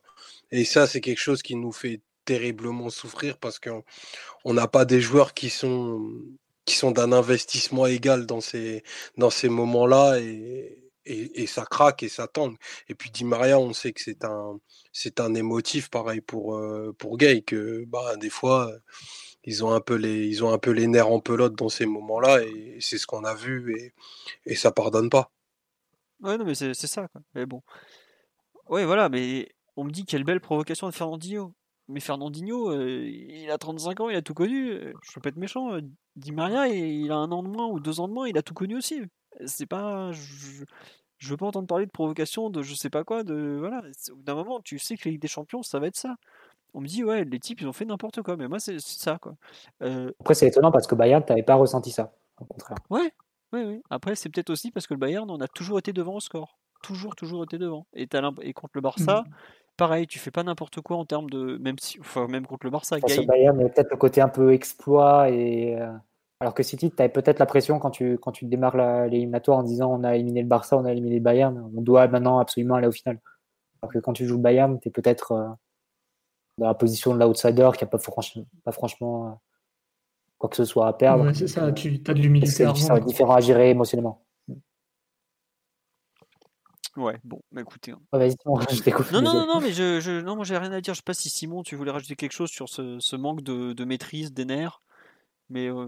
Mmh, c'est des choses qui arrivent quand, quand les matchs se passent mal. De toute façon, euh, vous venez de le dire, le Bayern, t'es devant tout du long. Tu dois protéger ton dû, protéger, protéger un score, bien jouer le mieux possible et, chaque minute te rapproche de la victoire, alors que là, chaque minute qui passe te rapproche de la défaite depuis, euh, depuis la, deuxième mi-temps du, match aller. Donc, donc c'est beaucoup plus compliqué à gérer. Et effectivement, on a un, deux, trois, quatre joueurs dans l'équipe qui, peuvent exploser quand, la pression atteint son paroxysme. En tout cas, cette pression-là. Donc, euh, donc ouais. on peut que le déplorer. De toute façon, il n'y a pas, grand-chose à dire. Oui, bon. Ça sera le, mot de la fin sur l'analyse vraiment collective. On va passer aux individualités. On m'a dit sur live, il y en a pas eu des individualités. Bah, il y a eu des prestations individuelles en tout cas. On, va parler de ça. Euh, de, par quel joueur vous voulez commencer sur cette, euh, cette seconde partie de, podcast, messieurs? Est-ce y en a un? Est-ce qu'on commence? Oui, Omar, vas-y, je t'en prie. Non, non, vas-y, vas-y, je t'en prie. Je t'en ah, prie. Non, non, non, Je voulais juste parler du. J'allais dire, est-ce qu'on commence par, pour moi, celui qui a fait son match, à savoir euh, peut-être Marquinhos? Oui, non. Enfin, je trouve honnêtement que. Ouais. Attends, euh, vas-y, coupe ton micro si tu me laisses parler ou prends la main si tu veux. Mais euh, non, honnêtement, je, je trouve que alors peut-être qu'il il n'était pas forcément aidé. Enfin, c'est sûr qu'il n'était pas aidé avec Florenzi à ses côtés, mais vraiment le la demi-finale euh, aller-retour de, de Marquinhos est, est à souligner. Je, je faisais partie de ceux qui n'étaient pas forcément euh, ultra ultra convaincus par une redescente en défense centrale. Je n'imaginais pas être en mesure d'être aussi bon sur la durée mais vraiment euh, grand coup de chapeau. Euh, il a, il a maintenant le comment dire l'envergure d'un capitaine. C'est pas rien. C'est dur d'être capitaine hein, quand même, d'être un leader de défense et tout. Et je trouve qu'il est en train de vraiment de, prendre cette envergure avec. Euh, bah ça y est, il, a pris la mesure du rôle. J'avoue que j'ai adoré le match de, de Ruben Diaz dans le camp d'en face. Hein, J'ai pas honte de le dire. franchement, il m'a bluffé. Mais le match de Marquinhos, euh, où il devait défendre des fois, enfin en première mi-temps notamment 40, 50 mètres dans le dos, sur un terrain qui avait pas l'air génial, face à Kevin De Bruyne, qui est quand même un, sacré joueur aussi, euh, vraiment très très fort. De la ligne défensive, euh, j'ai même envie de dire que c'est le seul qui a été au niveau hier. Et alors peut-être aussi parce qu'il est moins cramé que les autres, qu'il revient un peu de blessure, tout ça mais vraiment une, grande performance, une présence euh, de tous les instants quand il arrivait à sortir de sa défense pour intercepter et repartir de l'avant. Mais c'est un des rares qui te donnait des bouffées d'oxygène dans une seconde période où tu étais globalement, euh, tu as été sous l'eau de la première à la, 45e. Donc un, grand bravo à lui. J'espère qu'il euh, il va continuer sur cette voie. J'espère qu'il y aura aussi un peu plus de, continuité en Ligue 1, parce que par contre en Ligue 1, il n'a pas forcément été toujours, toujours au top cette saison. C'est pas méchant, mais c'est la réalité. Donc un, grand bravo et on souhaite qu'il soit encore à ce niveau-là dans, le futur, mais il n'y a pas trop de doute vu sa, comment dire, vu sa capacité euh, maintenant depuis des années à progresser, à franchir les étapes les unes après les autres. Bravo et j'aurais aimé qu'il marque parce que bon, faut quand même le dire, c'est ça a été le Parisien le plus dangereux de l'aller-retour. Euh, rien que ça, c'est quand t'as Neymar, Mbappé, Icardi, Di Maria dans ton effectif, euh, je sais pas si c'est bien ou si c'est ridicule. Mais en tout cas, c'est une réalité et ça devrait peut-être ça devrait peut-être faire réfléchir certains qui en attaque de se dire qu'un défenseur central qui défend déjà pour deux et en plus attaque mieux qu'eux alors qu'ils font pas beaucoup d'efforts en général. Voilà. Je sais pas Mathieu, Omar ou Simon si vous voulez compléter cette ode à, notre capitaine, mais en tout cas bravo à lui. Sur les buts, du coup, Marquinhos a marqué autant en quart et en demi de Ligue des Champions euh, cette année et l'an dernier que Mbappé et Neymar réunis, c'est ça? Je je veux pas compter. Non, deux fois plus que Mbappé et Neymar réunis en fait, parce que Neymar avait marqué euh, face à Dortmund, donc il n'avait pas marqué en quart. Mbappé a juste marqué deux buts cette fois-ci. Et euh, alors que Mbappé, alors que Marquinhos en a marqué quatre, je crois. Ouais, quatre fois. Donc euh, ouais, non, c'est sûr que ça fait ça fait une vraie différence. Et, euh, mais ça montre aussi que tu peux pas non plus te, te reposer euh, mais tu sais, attends, là, chaque match sur, euh, sur un but de Marquinhos. Ça peut pas être, peut pas être quelque chose de viable. Hein, je te coupe, Mathieu, mais je me demande si Marquinhos est pas le joueur du PSG qui a le plus marqué en quart et demi de Coupe d'Europe. De l'histoire du club? Ouais. Impossible. Il doit rester. J'ai un doute avec Wea parce que Wea, on a joué trois d'affilée en... dans les années 90, mais en Ligue des Champions, je suis sûr que c'est lui, par exemple. Euh, donc euh, voilà. Mais c'est assez incroyable comme stat pour un, pour un défenseur au milieu. Vas-y, je t'en prie, continue. Non, après, c'est clair que c'est une, un danger. Mais en plus, il ne marque pas les quatre euh, sur coup de pied arrêté. Enfin, l'action de l'Atalanta et, et on va dire l'action du Bayern, c'est c'est pas forcément un coup de tête comme ça sur corner. C'est aussi de, l'instinct d'un joueur qui, qui arrive comme ça dans la surface à, se créer l'espace et, et, à récupérer un, centre en le disant mieux que, ses autres coéquipiers et surtout la défense adverse. Donc non, c'est forcément à souligner, mais ça peut pas être quelque chose sur lequel, sur laquelle t'appuyer de façon euh, viable et de façon infaillible non plus. Il va falloir aussi que tu développes d'autres choses sur le plan offensif pour, euh, parce que au final, le, rendement de Neymar, Mbappé, euh, Di Maria et l'avancante qui les accompagne, Cavani avant et Icardi maintenant, pas suffisant en termes de buts à ce niveau de la compétition, ça, ça, ça paraît assez clair. Après, le plan défensif, je te, rejoins, Philo. Il a, fait, vraiment un bon match. Euh, dans des situations parfois un peu d'urgence, euh, de, de, avec beaucoup de terrain derrière lui et, et, euh, des adversaires qui arrivaient lancés. Donc, non, quelque chose de, de très satisfaisant. Mais à vrai dire, c'est un peu la, la continuité de, la trajectoire qu'il avait épousée même depuis son installation terrain, je pense que c'est un joueur qui a gagné confiance à ce niveau de la compétition. Maintenant, il, y a pas il peut faire des mauvais matchs, évidemment, mais je pense qu'il n'y a pas vraiment de, raison de douter de, lui maintenant. C'est un joueur qui a pris suffisamment de confiance pour se sentir à l'aise dans ce type de match maintenant. Donc, tu peux tu peux t'appuyer sur lui et je pense pas que mentalement ce soit quelqu'un sur qui puisse craquer comme ça à l'avenir. Évidemment, ça ne ça l'immunise pas contre de mauvaises performances, mais pense pas que ce serait un joueur qui, qui se laisserait couler dans, la difficulté. Au contraire, tu le vois dans la difficulté faire l'action en plus. Tu le vois par exemple en, fin de match hier, c'est lui qui va faire les, les, déplacements de fonction et qui va se, joindre à l'attaque, parfois en prenant de gros risques, en, laissant sa défense un peu exposée, mais c'est lui qui va faire le plus. Parce que je pense que c'est un joueur maintenant qui se sent assez fort à ce niveau et, en confiance pour pouvoir, pour se le permettre. Donc ça, c'est vraiment un bon point. Je dirais que c'est l'avancée de, cette, de cette campagne avec des champions. Je sais que tu as quelqu'un en défense centrale maintenant qui peut, qui peut t'aider. Peut-être que Kim Pembe, c'est peut-être un petit peu euh, encore à ce niveau-là et il a la malchance d'arriver euh, dans les derniers tours de Ligue des Champions un peu fatigué avec beaucoup de matchs euh, consécutifs. Ça, ça, joue forcément sur ses performances. Mais malgré tout, je dirais que si on doit faire un bilan, je ne pense pas que la, la charnière centrale, pour élargir un peu le cas de Marquinhos, je pense pas que la, la charnière centrale s'en soit si mal tirée cette saison au final. Dans, dans, un contexte qui était assez difficile, avec des attentes qui étaient assez élevées, vu que comme on l'avait dit, on, leur enlevait un peu les petits trous sans Santiago Silva. Mais euh, je dirais que c'est quand même un, des points qui, euh, avec une marge de progression certaine, mais ça fait un des points qui, te, font, qui me font penser qu'ils bah, font partie des points positifs de l'année. Oui, voilà, globalement, tu finis la campagne des champions, tu, tu as trouvé ta, ta, défense centrale, même si je te rejoins, le Kim Pembe était moins bon que lui, mais je l'ai pas trouvé catastrophique hier. Je non, non, il finit mal, quoi. Il finit mal, mais tu, tu vois qu'il est à l'agonie physiquement, que mais je crois qu'il a joué 27 matchs depuis janvier ou un truc du genre. Enfin, une stat hallucinante, même, même pour un défenseur. Alors, Diaz. Diallo a dû, beaucoup, a dû être beaucoup utilisé à gauche. et bah, en fait... Parfois, quand il devait rejouer dans l'axe, bah, soit il était occupé à gauche, soit il était, soit il était blessé ou avec le Covid. Donc, oui, il a énormément joué. Kim Pembe a eu beaucoup de, a eu un peu de mal. Euh, il est revenu que à la, la mi-janvier, mi-janvier, voire, voire tiers de deuxième tiers de janvier, puisqu'il s'était, éclaté les, les, adducteurs contre Lille, son fameux tacle. Donc voilà, mais bon après, on me dit Marquinhos hier 100% de duel gagné. Alors j'ai vu cette stat, mais pour moi c'est impossible parce qu'en fin de première mi-temps, il y a Kevin De Bruyne sur le côté gauche qui justement lui récupère le ballon et le gagne le duel. Donc je sais pas trop. Après les, stats comme ça, faut les prendre avec un peu de une marge d'erreur. Donc euh, mais bon. Simon, oui, sur un peu le, on a parlé de Marquinhos, mais si tu veux élargir à Kim Pembe ou à la charnière en général, euh, vas-y. Hein.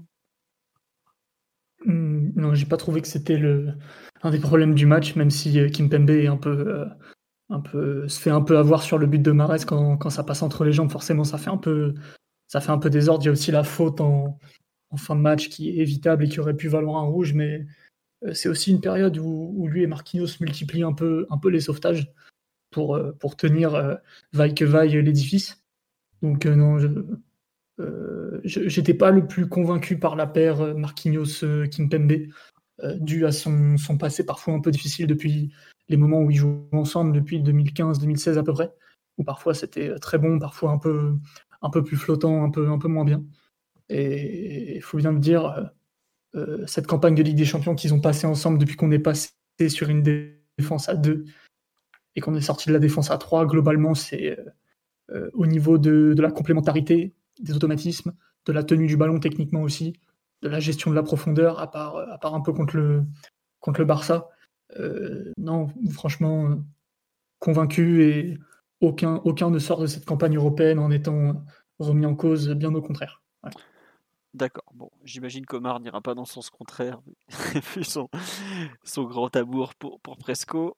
Euh, bon, allez, alors, ça, donc ça, c'était ceux qui ont été pas trop trop mauvais. Euh, on va passer à tous ceux qui n'ont pas été assez bons. Non, plus sérieusement, euh, on a déjà abordé un peu le, cas des, latéraux. Est-ce que vous voulez qu'on en reparle des, deux de, Florenzi et Diallo? Où on évite de, s'acharner sur le cadavre encore fumant de, notre ami Romain. Je sais pas honnêtement, j'avoue que je le. En fait, ce qui s'est passé avec Florenzi. T'as quand même bien pénalisé hein, sur le match. non, c'est sûr, mais est-ce qu'on est surpris? On, était paniqué au moment du tirage au sort contre le Bayern à l'idée de voir Florenzi tenter de, stopper Coman. Il s'avère que Florenzi a préféré se blesser pour éviter de se faire massacrer devant l'ensemble de la planète. Enfin bon, j'en rigole, mais c'était pas très drôle quand même. Mais et c'est vrai, c'est un peu vrai. Non, mais c'est ça, quoi. On, a, mais après, c'est rare, je dis ça parce que c'est rarement le cas. Enfin, c'est rare, c'est rare que ce soit des latéraux qui te vendent le match, quand même. Oui. Euh, en général, c'est pas forcément le poste décisif. C'est un poste qui peut faire la différence dans la phase offensive ou qui peut t'enlever des choses, évidemment, qui peuvent être un point de départ pour un adversaire pour, euh, pour euh, accroître sa supériorité et pour être plus commode, pour, plus à l'aise pour défendre. Mais c'est rare que ce soit des, des, latéraux qui te plombent complètement une équipe. Et là, ça a été un peu un peu le cas dans le sens où ils ont euh, apporté offensivement et ils ont même été en difficulté derrière. Je dis même pour, pour Diallo parce que évidemment Florenzi c'est c'est un présupposé, hein, c'est quelque chose de, quasiment acquis. C'est dans le package. Euh, c'est dans le package. Donc, euh, non, évidemment, ça a été un gros, un gros souci. Et bon, je pense que même pour quelqu'un qui ne suit pas du tout le PSG, qui voit trois matchs au hasard dans la saison, il, serait capable de, de, distinguer que cette équipe a, a, des gros soucis sur ces postes-là. Et, je dis ces postes-là et pas seulement de poste à droite. Limite, tu auras besoin du même reset que, ce qu'on a fait sur les gardiens il y a, deux ans. Euh, c'est-à-dire en, lâchant tous ceux qu'on a sous contrat actuellement et en, refondant complètement le poste. Et en, accueillant ce bon Serge, du coup.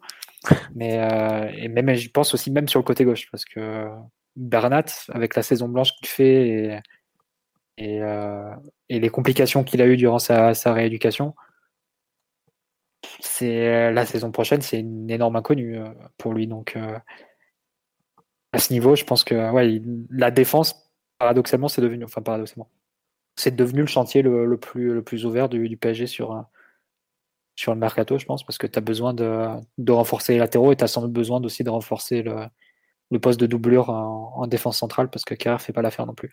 Donc un très très gros chantier, limite tu as besoin de 4 joueurs. Je ne sais pas ce qui sera, ce qui sera possible de faire.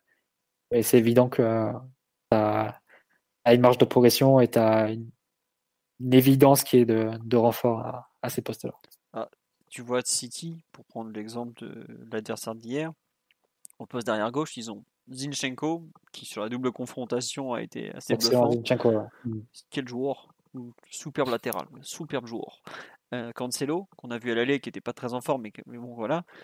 Benjamin Mendy qui a pas joué parce que lui il est bon, euh, bah, il a le genou un peu en vrac, mais euh, ils ont quand même euh, même t'as Walker aussi qui est sur le côté droit, donc il y a quand même en termes de latéraux il y a un, gouffre entre les deux équipes. Quoi. On, Après Philo, ça, ça, vient, ça vient aussi des, stratégies des deux clubs parce que à partir du moment où, nous on met 400 millions sur les sur deux attaquants, tu as moins de budget pour faire les latéraux. D'ailleurs Florenzi est pris en prêt.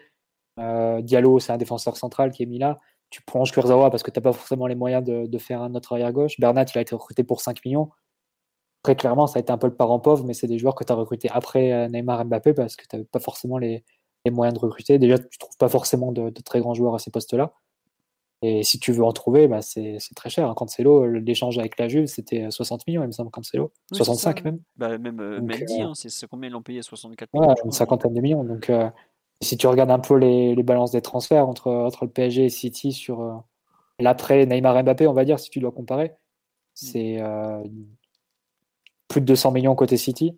Et Paris, ça doit être 20-30 euh, millions. Enfin, tu vois bien les, différences d'écart liées à la stratégie initiale qui a été de, tout mettre sur deux joueurs côté Paris. Et forcément, les, latéraux, c'est ça a été des postes négligés et tu te retrouves avec des, trous quand tu dois affronter ces, ces derniers matchs avec des champions. Là, on n'a pas vu Baker au moins. Bon, aussi un peu la fin de match. Mais euh, les derniers tours, on les a joués avec Baker. Donc, forcément, c'est évident que c'est deux postes où Paris n'est pas du tout au niveau. Ouais. Euh, après, je t'avoue que je suis un peu moins dur que toi sur Diallo qui me paraît avoir fait une première mi-temps euh, à peu près convenable avant effectivement de littéralement exploser en vol euh, face au rythme et face à tout ça. Mais je ne sais pas, Simon, Omar, ce que vous en pensez, si vous rejoignez Mathieu sur le l'enterrement de nos deux latéraux d'hier ou, pas encore? Mmh, dans ce qui concerne le côté droit, on va pas dire euh, chronique d'un désastre annoncé, mais bon, Florenzi, quand il vient, euh, c'est un joueur en difficulté. Hein. C'est un joueur qui est en perte de rythme et de confiance totale à Rome, qui est balancé en prêt à Valencia, qui est un club euh, aux abois à ce moment-là, et qui en plus joue pas parce qu'il n'est pas assez bon ni assez prêt. Alors, quand il arrive au PSG, il y a quelques matchs où on voit que c'est un joueur qui a quand même un certain pédigré, de la qualité et tout ce qu'on veut, et, qui a tendance à, jusqu'à, jusqu'au match du Barça, jusqu'au match hier, à limiter les erreurs. mais globalement, c'est pas un joueur de top niveau. Pas du tout. Il n'est plus un joueur de, haut niveau depuis au moins peut-être deux ans, trois ans si on n'est pas gentil. Donc, depuis la dernière très bonne campagne européenne de la Roma, je le situerai à peu près là. Euh, mais Florenzi en numéro 1 et Dagba en numéro 2. Alors Dagba qui, qui a retrouvé un peu de la confiance grâce, au, euh, grâce à la double confrontation face au Bayern, mais ça tombe un peu de nulle part parce que lui, il était aussi dans un état de confiance et un niveau euh, individuel très compliqué. Oui, j'oublie, Kerrer, mais lui aussi un peu, perdu pour le football. voilà, le côté droit, c'est très compliqué. Et en plus, j'ajouterai à ça que Dagba est fragile physiquement et qu'on pouvait anticiper malheureusement un problème musculaire de, sa part. Donc euh, non, le côté droit, vraiment, euh, euh, il fallait que ça pète à un moment donné. ça a pété au mauvais moment, mais on peut pas être surpris en fait. C'était trop de, trop de lacunes et, pas assez de moyens investis. Ouais, après, c'est sûr que quand tu vois que tu prolonges Kurzawa tellement t'as pas de fric et que t'as pas le choix parce que tu as déjà Meunier qui parle l'an dernier, bon, compliqué. On nous dit est-ce que Walker c'est du haut niveau? Bah en tout cas, quand on voit les, performances de, Kyle Walker par, rapport à nos arrière droits, il y a quand même pas trop photo. Hein. La, performance défensive de, Walker sur la double confrontation, à l'aller, je sais pas si vous vous rappelez, mais il, est quand même en train de. Il a dominé Mbappé. Hier, il y a des Neymar qui a voulu le, dribbler deux trois fois, il s'est fait rattraper. Euh, non, Kyle Walker, à défaut d'être un, un, joueur très. Comment dire Avec des pieds très fins, est quand même euh, défensivement un joueur qui, de par sa vitesse, euh, fait, fait beaucoup de bien à la défense de City quand même. Omar, sur le, un peu le, le, constat, je pense qu'à droite, tu, tu, tu, vas pas, tu vas pas sauver ce bon Alessandro ni, ni le reste, j'imagine, mais sur le côté gauche. Euh, non, à droite, non, c'est sûr que je vais pas sauver, je vais pas sauver la partie de Florenzi qui de, de la première à la dernière minute aura été assez, assez difficile sur le volet défensif. notamment, il y a un nombre de ballons rendus sous pression et même sans pression d'ailleurs dans le coin adverse qui, sont bah, ultra ultra dangereux. Le deuxième but, c'est ça, c'est une remise sans contrôle qui veut faire qu'atterrit directement sur un sur citizen et là bah du coup toute l'équipe était désarçonnée parce que pas, très attentive et réceptive à ce moment-là. Et c'est un peu le, fil conducteur du match de, Florenzi qui, qui, au final, aura beaucoup, beaucoup joué parce qu'on a une vacance absolue à ce poste depuis, depuis quelques années. Après, je ne je minimise pas le fait que c'est dur d'être latéral dans cette équipe-là et que c'est un investissement que tu ne peux pas que tu ne peux pas mettre sous le tapis. Je pense que tu ne peux pas faire de rustine à ce poste-là au PSG de par le, profil même de tes, de tes offensifs. Il faut vraiment une, une pointure défensive et quelqu'un qui ait une, une VO2 max de, de, tout premier ordre pour être capable de gérer les, les contre-efforts que, que, lui demanderont le, le, poste, le poste dans ce PSG-là. Donc, voilà, Paris tenté sur, sur Florenzi. Malheureusement, Paris, Paris raté. J'ai une lecture un peu moins difficile que le, un peu moins, je dirais, strict que, que Mathieu sur le, sur le match de dialogue. J'ai trouvé assez associatif en, en, première période, mais après, en effet, en, en seconde mi-temps, Marez, a pris le pas. Marez a d'ailleurs pris le pas sur, sur le match entier parce que je crois qu'il il a rentré des dribbles à, quasiment toute, euh, toute, notre ligne défensive et il a fait des très très grosses différences. Donc euh, Diallo étant aussi en phase de, en phase de retour et de reprise, euh, ces deux matchs consécutifs en, en, 72 heures avec une grosse débauche était peut-être peut un peu trop dans, dans sa phase de, de réathlétisation. Donc je pense que le, le, le chantier s'ouvre pour, pour ces postes-là. Le chantier est plus grand que, que le seul changement de, de, Florenzi et on, on, pourra pas, euh, on peut pas repartir euh, de, de, cette campagne-là en se disant euh, les mêmes hommes y arriveront l'année prochaine ou l'année d'après. Je pense qu'il faut, il faut des vrais réajustements en termes de profil, en termes qualitatifs pour, pour amener cette équipe encore plus haut. Ouais. Non, mais comme tu dis, le, au bout d'un moment, le, bricolage, tu peux pas non plus. Euh, tu peux pas t'attendre à, beaucoup mieux, quoi. C'est un peu le principe du bricolage, quoi. C'est que ben, c'est pas fait pour, pour durer comme ça dans la durée. Au PSG, aujourd'hui, ça fait, ça fait quand même un certain temps qu'on est là-dessus. Après, de ce qui se raconte, visiblement, le, poste d'arrière droit était un chantier prioritaire. Mais il semblerait que le poste d'arrière gauche ne, soit, ne le soit pas. Mais bon, quand tu as prolongé de 4 ans c'est bien 4 ans de plus qu'il a signé Bernat, hein. comme Kurzawa, euh, si je me trompe pas. Sans déconner. Ouais. Bah, 4, ans de plus, ça a l'air doublé, de côté, de côté t'es étonné? Enfin, il s'est fait les croiser, ce, jeune, non? Il est déjà il est plus très jeune en plus. Pas le. oui, non, non, mais si je me trompe pas, ce, bon Juanito. Ah, c'est un contrat de, reconnaissance qu'on lui a fait et, de confiance. parce ouais, c'est ça, 2025. Honnêtement, la, semaine prochaine, euh, enfin la semaine prochaine, la, saison prochaine, pardon, euh, vous imaginez Bernat reprendre son niveau euh, d'avant blessure comme ça, comme une fleur et comme si de rien n'était avec les complications qu'il a eues. Enfin, je pense dis pas qu'il il aura une, forcément une rechute ou quoi, mais j'ai peur qu'il se trimballe quand même quelques, quelques, quelques problèmes physiques dans la durée et qu'il est bien perdu aussi en, vélocité, en vivacité. À voir, hein, évidemment. Je, oui, pas, mais... Non, c'est ça, 4 ans de plus, 8 millions par an. Euh, ouais. Voilà. Et j'ai oublié au fait tout à l'heure, je vous ai listé les arrières latéraux de Manchester City. Je me suis rendu compte aujourd'hui qu'ils avaient aussi l'excellent Angelino du Red Bull euh, Leipzig. On ne sait jamais s'ils veulent nous en donner un, parce qu'il y en a trop. On prend, il n'y a pas de souci.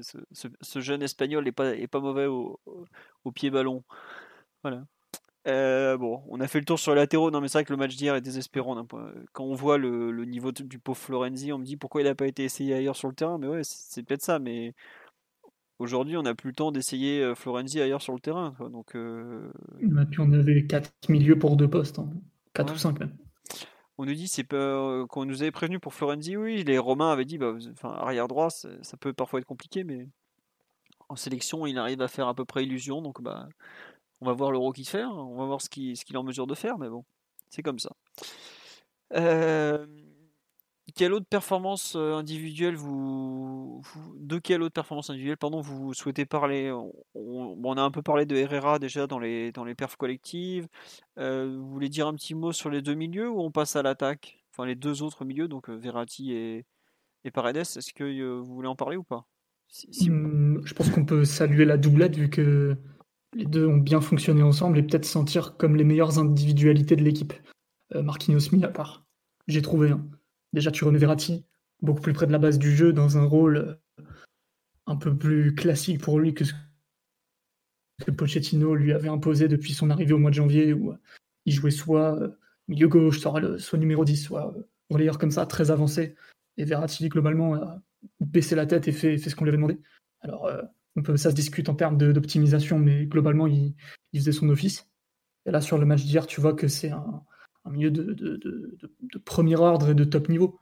Ce qu'il est capable de faire, la sûreté qu'il t'apporte, la vista qu'il a, le, sang-froid qu'il a aussi euh, pour sortir de la pression, aidé par euh, un compère technique au milieu en la personne de, de Paredes qui s'est plutôt euh, bien comporté, en, footballistiquement en tout cas, avant de, chercher un peu Foden à la fin. Mais non, vraiment, s'il fallait retenir des choses de ce match en positif, je retiendrai Marquinhos et, les deux milieux techniques devant la défense. Globalement, c'était. Euh, ah bah ça a coupé. Fauché en Le message est passé malgré tout. Ah, oui, Simon, oui.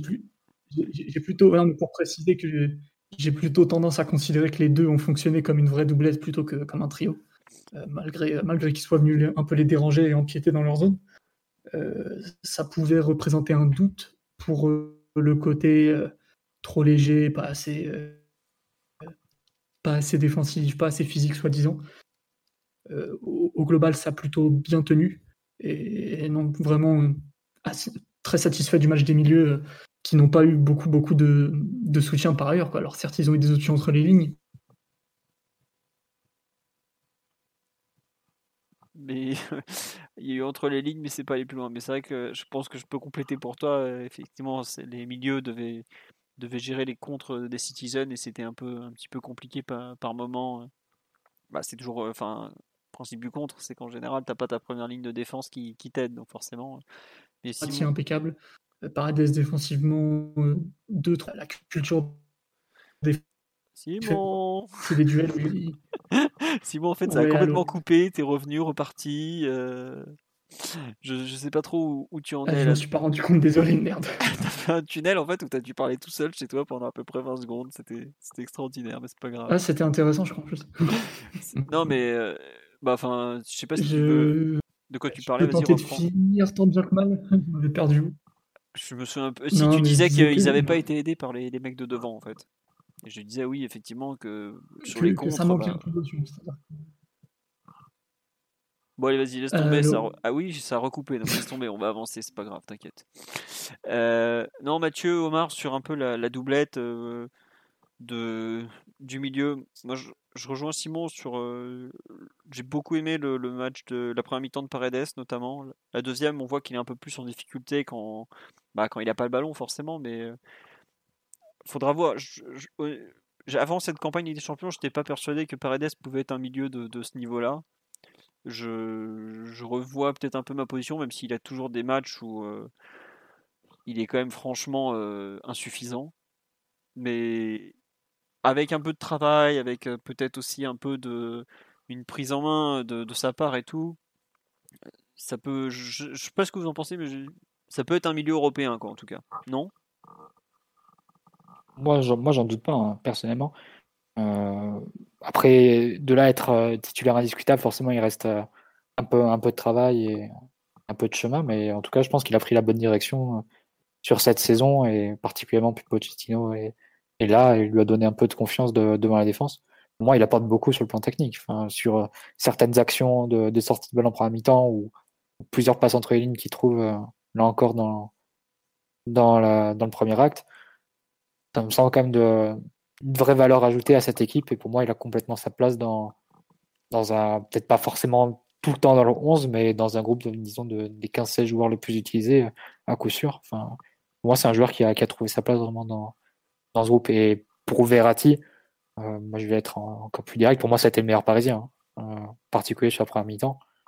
Ah, tu me euh, au-dessus de Marquinhos Franchement, je pense qu'il a tout bien joué, en fait. Toutes ses actions, il a fait le bon choix, très bien. Enfin, à chaque fois, la, capacité qu'il a eu à évacuer la pression. Beaucoup de récupération aussi en, début de match, notamment une sur le côté où il vient gratter le ballon et il arrive, à se faufiler comme ça le long de la ligne de touche. Euh, peut-être pas le meilleur parisien sur l'ensemble des 80 minutes, peut-être que Marquinhos passe devant à ce compte-là. Mais sur la première mi-temps, ouais, j'étais euh, ah, très surpris évidemment, mais très satisfait j'ai trouvé un niveau vraiment notable hein, de la part de Verratti, mais bon, à partir de là, c'est, plus forcément des, surprises à ce niveau. Je sais que c'est une, référence totale en Europe à ce poste. Ouais. Euh, Omar, un peu sur euh, Paredes, Verratti, euh, peut-être aussi un peu la suite. J'ai, pas entendu la fin de, ah, ta question, excuse-moi. Paredes, Verratti, un peu la suite est-ce que c'est Mathieu semble valider les deux joueurs pour les, joutes européennes futures.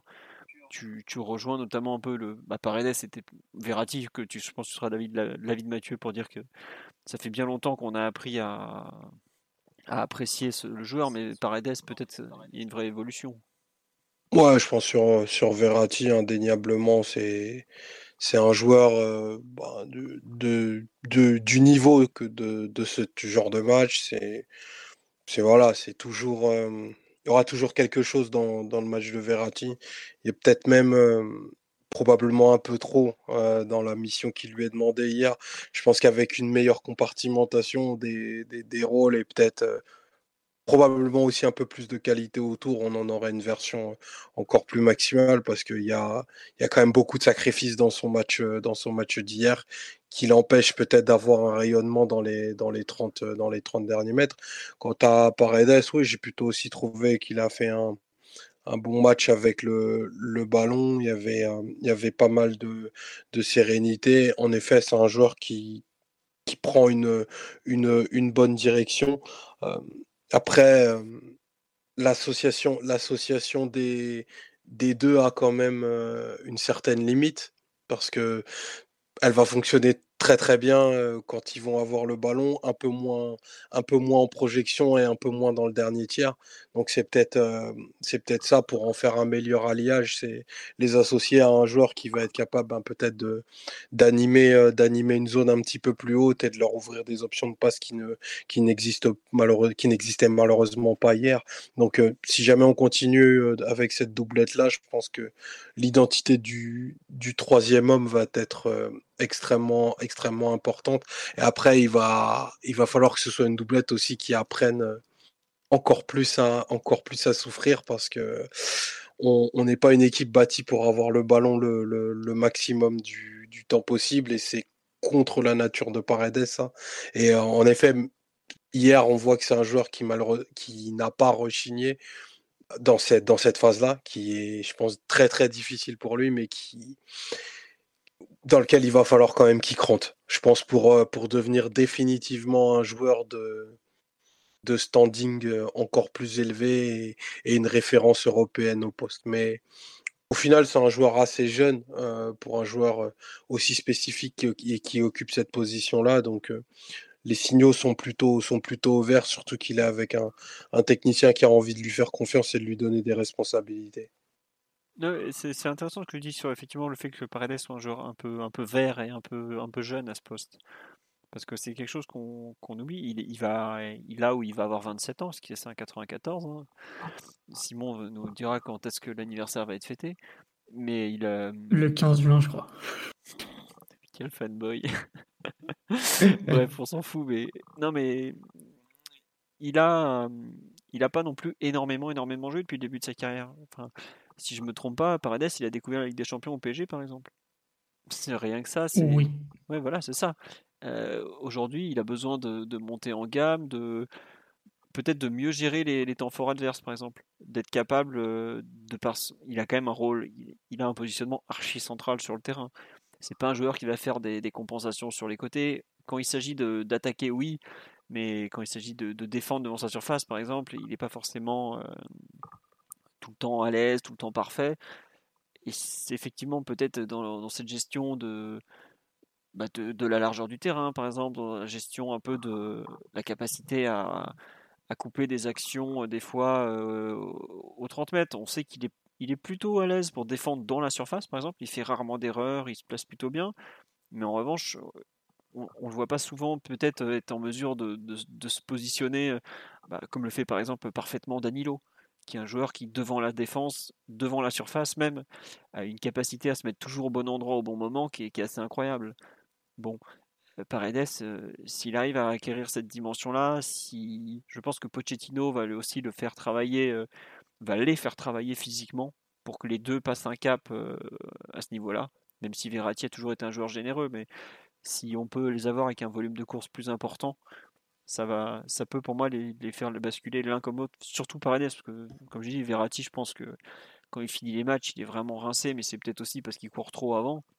Ça peut les faire passer dans une, dans une autre dimension. Il faudra voir aussi, euh, Pochettino les a associés 4-2-3-1 ou 4-3-3, c'est-à-dire plutôt un cœur de jeu avec 2 plus 1 ou, ou en décalant un peu peut-être Verratti. Il faudra voir si on va rajouter un troisième milieu à leur côté, s'il va les remettre tous les deux ensemble devant la défense, comment euh, l'attaque va être construite pardon comment l'attaque va être construite la saison prochaine. Il y a beaucoup beaucoup beaucoup de choses encore à, voir les concernant mais ça semble être aujourd'hui en tout cas la paire sur laquelle on, va s'appuyer pour le futur. Alors on sait que Verratti ne, bougera pas.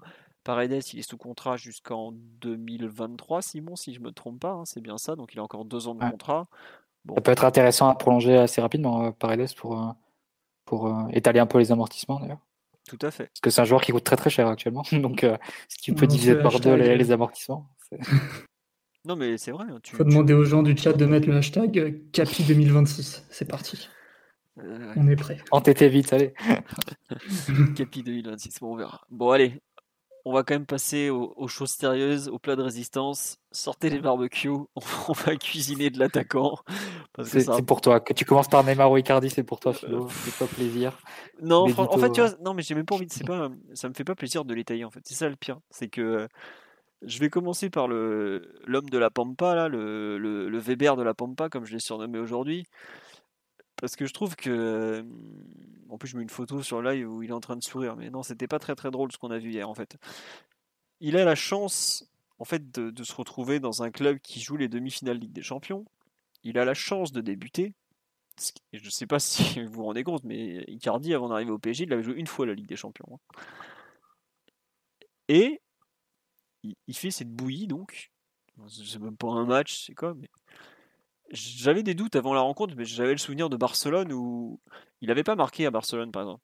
Mais je trouvais que dans l'application, la proposition de jeu, le, dépassement de soi, parce que Verratti, on sait que. Euh, Verratti, excusez-moi, sûrement pas. Verratti, le dépassement de soi, il connaît. Icardi, le dépassement de soi, c'est une notion qui le. Bon, voilà, quoi, ça ne le concerne pas. Mais il en avait été capable, donc il, a, il, avait su se mettre au niveau de l'événement. Mais là, euh, ah, franchement, c'est désespérant. Et il sort à l'heure de jeu, mais je trouve même, je trouve même déjà ça honteux par rapport à ses, par rapport à ses coéquipiers, par rapport à ce qu'il euh, ce qu'il a fait en général, qu'il ait pu jouer la deuxième mi-temps. Et enfin, ça me saoule parce qu'il y a un an pile, on faisait des podcasts euh, où on n'avait pas de match. Je disais, ouais, euh, je me plaignais de l'état physique général de l'effectif, comme quoi ils n'étaient pas sérieux. Mais se présenter dans cet état-là pour une demi-finale Ligue des Champions, quand on a, enfin, pour moi, il devrait même pas être sur la feuille de match. Je crois que c'est Samir Nasri qui racontait il y a longtemps, il était passé à l'équipe, il était chez donc à City avec Guardiola, il disait mais tu montes sur la balance, si t'es si pas euh, poids de forme ou avec euh, calcul d'IMC, tu vas même pas t'entraîner. Voilà, bah, nous il finit titulaire parce que bah on sait même pas trop pourquoi. Si il a marqué des buts dernièrement, donc faut le féliciter, c'est bien, c'est bien. Mais euh, honnêtement, je trouve qu'il manque de respect à son métier. C'est carrément ça. Il a une immense chance en étant footballeur professionnel, une immense chance. C'est un, gamin sur je ne sais pas combien de, dizaines de milliers, tous les, de milliers tous les ans. Et il a un état physique scandaleux, un investissement scandaleux. Il attend sur le terrain. Ah, s'il presse un peu, je, reconnais, il est un peu pressé. Mais il y a un moment, il a un. Il y a un ballon qui traîne, il essaye d'y aller, il se fait rattraper en trois foulées, on dirait un gamin avec lequel tu joues. Je, non, vraiment, je ne peux pas accepter une, performance pareille au niveau professionnel. Que Neymar perde des ballons, qu'il lâche un peu parce qu'il a pris beaucoup de coups, on peut pas lui reprocher d'avoir tenté de prendre les choses en main. Et rien que ça, je, respecte. Il a essayé, il n'a pas réussi. Il avait fait des grandes phrases, bon, ça c'est toujours des conneries, mais c'est pas grave, acceptons. Mais qu'un un footballeur professionnel ne soit pas professionnel, comme Ressé en son temps, parce que excusez-moi, mais aujourd'hui Icardi c'est Ressé euh, version argentine, hein, il n'y a pas d'autre mot. Euh, même si je. Enfin non, je, vais trop loin parce que Icardi il a quand même mis des buts importants. Mais euh, je ne retirerai jamais ses, qualités devant le but parce que il s'est marqué. Mais vraiment, ce genre de prestation, en fait, je comprends même pas le, plaisir qu'il a eu à jouer ce match ou l'envie ou quoi que ce soit. C'est un tout. Il a erré pendant une demi-finale de Ligue des Champions où il y avait un score à rattraper, où il a l'immense chance d'être titulaire parce que le destin fait que Mbappé a le mollet en vrac, et rien. Y a, on me dit voilà, il y a rien. Rien, rien, rien. Et franchement, je, à la fin du match, je, listais dans, dans, mes notes pendant la compte, à part euh, du pressing, et sinon, il n'y a absolument rien de positif. Et je pensais pas que c'était possible, honnêtement, sur un match comme ça, avec le talent qu'il a et tout ça. Donc euh, voilà, c'est une sorte de cri du cœur, un grand mélange de tout ce qui m'énerve dans, ce joueur qui a, qui a, un immense talent devant les buts et qui, et qui en fait rien depuis maintenant euh, plus d'un an, parce que même un an et demi pratiquement, parce que depuis 2020, et euh, eh ben on l'a perdu. Voilà. Mathieu Omar, Simon, je vous laisse parler de, du cas Icardi parce que moi, ça me, franchement, ça me dégoûte. Tellement je, il est capable de faire mille fois mieux que ça et ce qu'il a perdu hier. Quoi. Ça, ça désormais, c'est, je pense, une question. C'est peut-être pas sûr, et à mon sens, on, a une partie de la réponse. C'est pas sûr qu'il puisse donner beaucoup mieux que ce qu'on a vu hier. On est en face d'un joueur qui est en grande difficulté depuis à peu près novembre 2019, où en fait la, construction de, l'effectif ont pu lui donner beaucoup de minutes. D'aucuns diront même beaucoup trop de minutes, mais des prestations cadavériques comme celle-ci, c'est c'est pas devenu un lot quotidien, ce serait trop trop abusé de, de dire ça, mais il en a fait a fait quelques-unes. Et je pense que le plus le plus difficile dans la prestation d'hier, c'est que au bout d'un moment, tu, as l'impression qu'en fait, c'est juste un joueur qui n'a pas plus le niveau et pas les compétences pour, pour jouer ce type de match parce qu'il est battu dans en fait tous les compartiments possibles. Parce que moi, je ne vais pas être de ceux qui, qui vont tenser la participation jeu d'un numéro 9. Il y a, vraiment énormément de, différences entre un finisseur et, et un autre. Des fois, certains masquent par la participation au jeu leur incapacité d'être dans la surface et à finaliser des actions. Et on ne les voit pas se faire reprocher autant de choses qu'on pourrait le faire à Icardi. Mais le problème d'Icardi hier, c'est que, ok, tu, tu es un joueur dit minimaliste, c'est-à-dire qu'il va toucher et drainer très très peu de ballons. Mais qu'est-ce que tu fais de ce peu de ballons? Hier, globalement et dans de très très grandes lignes, rien. Et c'est en fait une attitude où en fait Icardi se comporte comme quelqu'un qui, enfin, il faut il faut vraiment lui faire tout le travail pour que pour qu'il puisse finir une action. Enfin, l'action de la deuxième période où il est caché derrière Ruben Dias, je crois, et qui fait mine de mettre une volée sur un centre qui allait jamais arriver, ça c'est. Enfin, si c'est pas une demi-finale de Ligue des Champions, on rigole parce que on sait que l'investissement du, garçon est absolument catastrophique à, ce niveau-là. Et ça, c'est dur pour ses coéquipiers parce que quand Neymar il veut pas le décaler sur le côté droit, c'est parce qu'en fait il veut pas lui passer le ballon. C'est un espèce de signal où il lui dit, enfin, nous, on va pas se, se, mettre le cul par terre pour te donner un tapin. Ça va pas marcher comme ça parce qu'on est en demi-finale de Ligue des Champions. Et je trouve que c'est ça qui est, qui est le plus dur, c'est que au moment où il sort, il sort, euh, c'est d'une logique implacable. On aurait pu se dire qu'il sortirait même pas du, du, vestiaire, que ça changerait rien. Mais hier, il a jamais autant ressemblé à un joueur qui avait rien à faire sur une, sur une demi-finale de Ligue des Champions. Euh, beaucoup ont parlé d'un joueur euh, anachronique, mais ça va, ça va même au-delà. C'est un joueur qui est, qui est tombé en désuétude, quoi. Vraiment.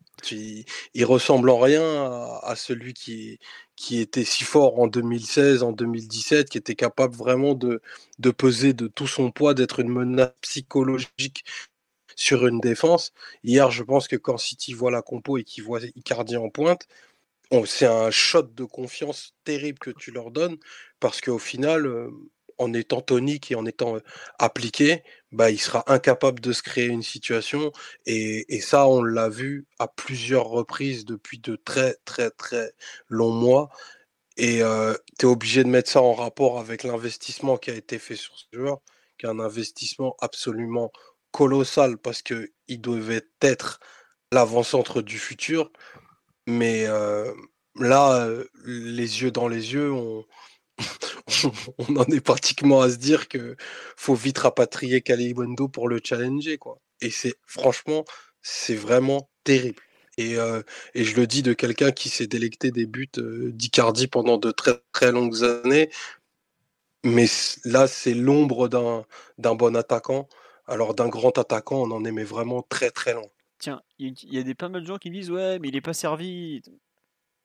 Je suis pas d'accord. Non, mais Hier, il peut pas être servi de toute façon. par exemple, hier, il y a combien de centres où il est nulle part? Il n'est pas au duel, il n'est pas à la réception, il attend que le truc tombe, il, ne sait même pas de gêner, de sauter, quoi que ce soit. Quoi.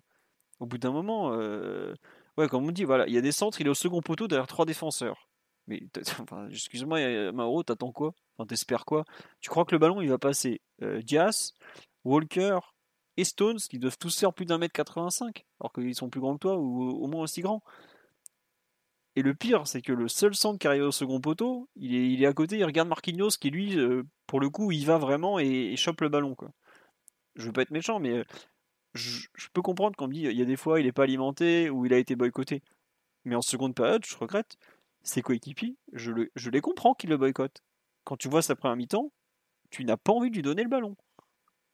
C'est ce, ce que tu disais un peu, Omar, c'est que au bout d'un moment, tu ne peux pas accepter d'avoir ce, ce, type dans ton équipe qui attend que le temps passe, alors que tu as une demi-finale Ligue des Champions et des, et des matchs à jouer. On parle des appels de balles et tout ça. Il y a, en deux secondes période, à un moment, il se plaint parce qu'on lui il fait un semblant d'appel et il part même pas et il est pas content. Mais au bout d'un moment, ce que tu récoltes, c'est aussi ce que tu as semé avant. Eh, vous avez vu ça, culture paysan et, et tu peux rien espérer, quoi. Tu, tu, tu, tu... Enfin, au bout d'un moment, c'est pas parce que tu as mis un triplé contre Angers en Coupe de France face à une, équipe, défense B que tu d'un coup ils vont te refiler tous les ballons alors que tu t'as rien fait de ta mi-temps. Enfin, je sais pas, peut-être Mathieu que nous on est trop dur, Omar et moi avec ce bon Mauro, mais non, non, on a discuté entre nous avec Omar hier après le match, mais c'est vrai que c'est terrible de voir la, régression en fait du joueur. Parce que là, c'est même pas, même plus une question de profil. Et Omar a un peu esquissé l'argument aussi dans, dans, son développement. on n'est plus à dire euh, que est-ce qu'il faut un joueur qui participe, qui participe moins. Euh, parce que au fond, dans, dans, ce type de match, c'est un joueur qui est le meilleur Icardi qui peut mettre en grande difficulté City. Le meilleur Icardi, c'est celui que tu vois euh, en septembre 2016 contre la Juve, à batailler tout seul face à la BBC, Barzali, Bonucci et Chiellini, à jouer dos au but, à être un, poison pour les trois défenseurs, à les, mettre en grande difficulté sur chaque ballon un peu, un peu entre deux ou un peu euh, direct joué par son équipe euh, qui, qui, le soutenait pas beaucoup plus et sans doute beaucoup moins que, ce que le soutient le, PSG actuellement. c'est un joueur toujours présent sur les centres, sur les coups de pied arrêtés, etc. Et aujourd'hui, c'est, c'est, il reste vraiment quasiment rien de, de joueurs-là et c'est, terrible et c'est probablement l'erreur que on a fait ce que j'ai fait ou que Pochettino a fait en, faisant l'équipe ou en imaginant cette titularisation avant le match, c'est probablement qu'on raisonne, et moi le premier, en, ayant cette image-là du joueur, et plus en ayant la réalité de, ce qu'il est actuellement. Et, cette réalité, elle fait assez mal. Et, même sur ses points forts, comme tu l'as dit, Philo, il n'a il pas été en vue. Et la capacité à se démarquer, à couper des trajectoires dans la surface, le meilleur Icardi, c'est euh, une vraie référence en Europe à ce niveau-là. C'est un joueur qui sent les coups, qui a capacité à faire des, appels très courts mais très tranchants, euh, en lisant les trajectoires et en comprenant plus vite que les défenseurs et plus vite que éventuellement ses coéquipiers où va atterrir le ballon.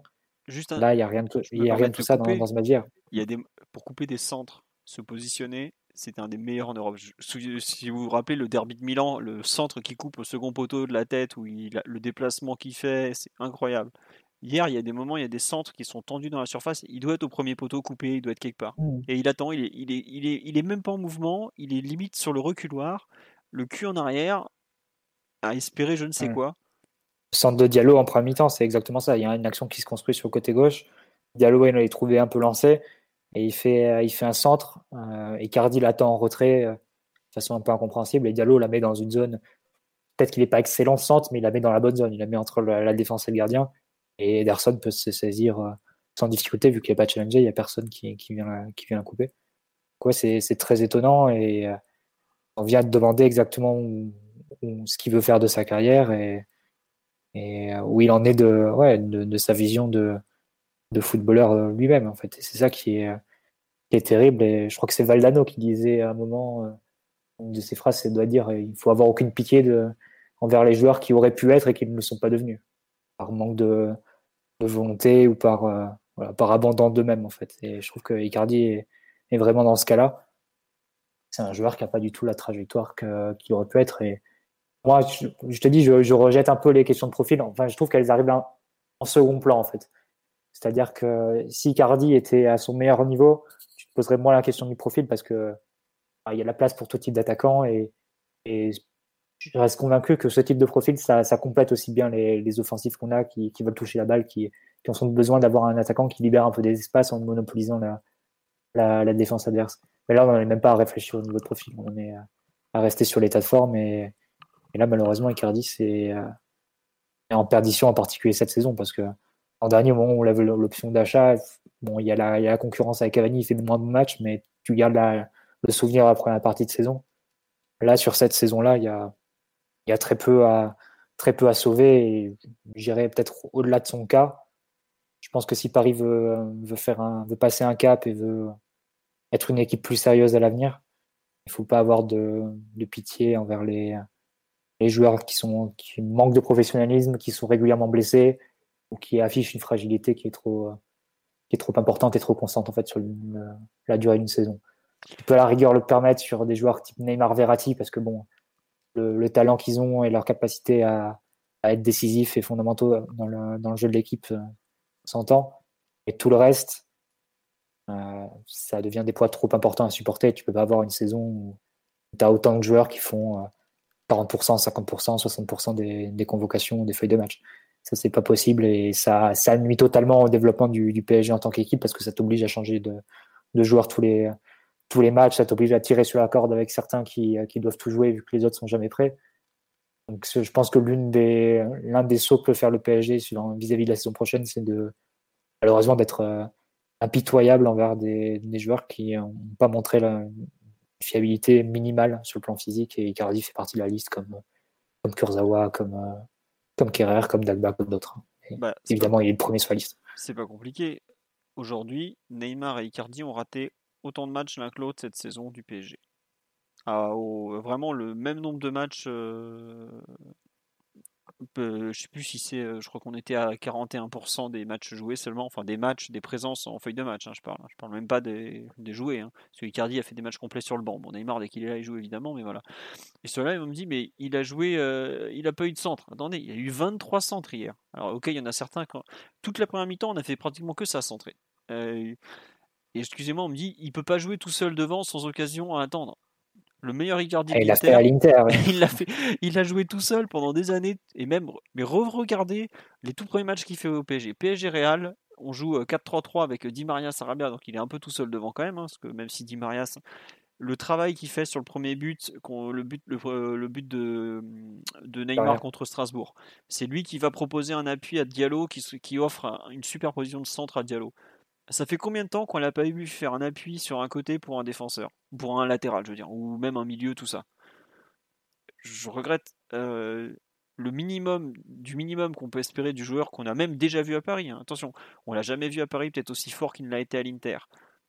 Mais c'est autre chose, mais même c'est largement au-dessus de ce qu'il est en mesure de proposer aujourd'hui.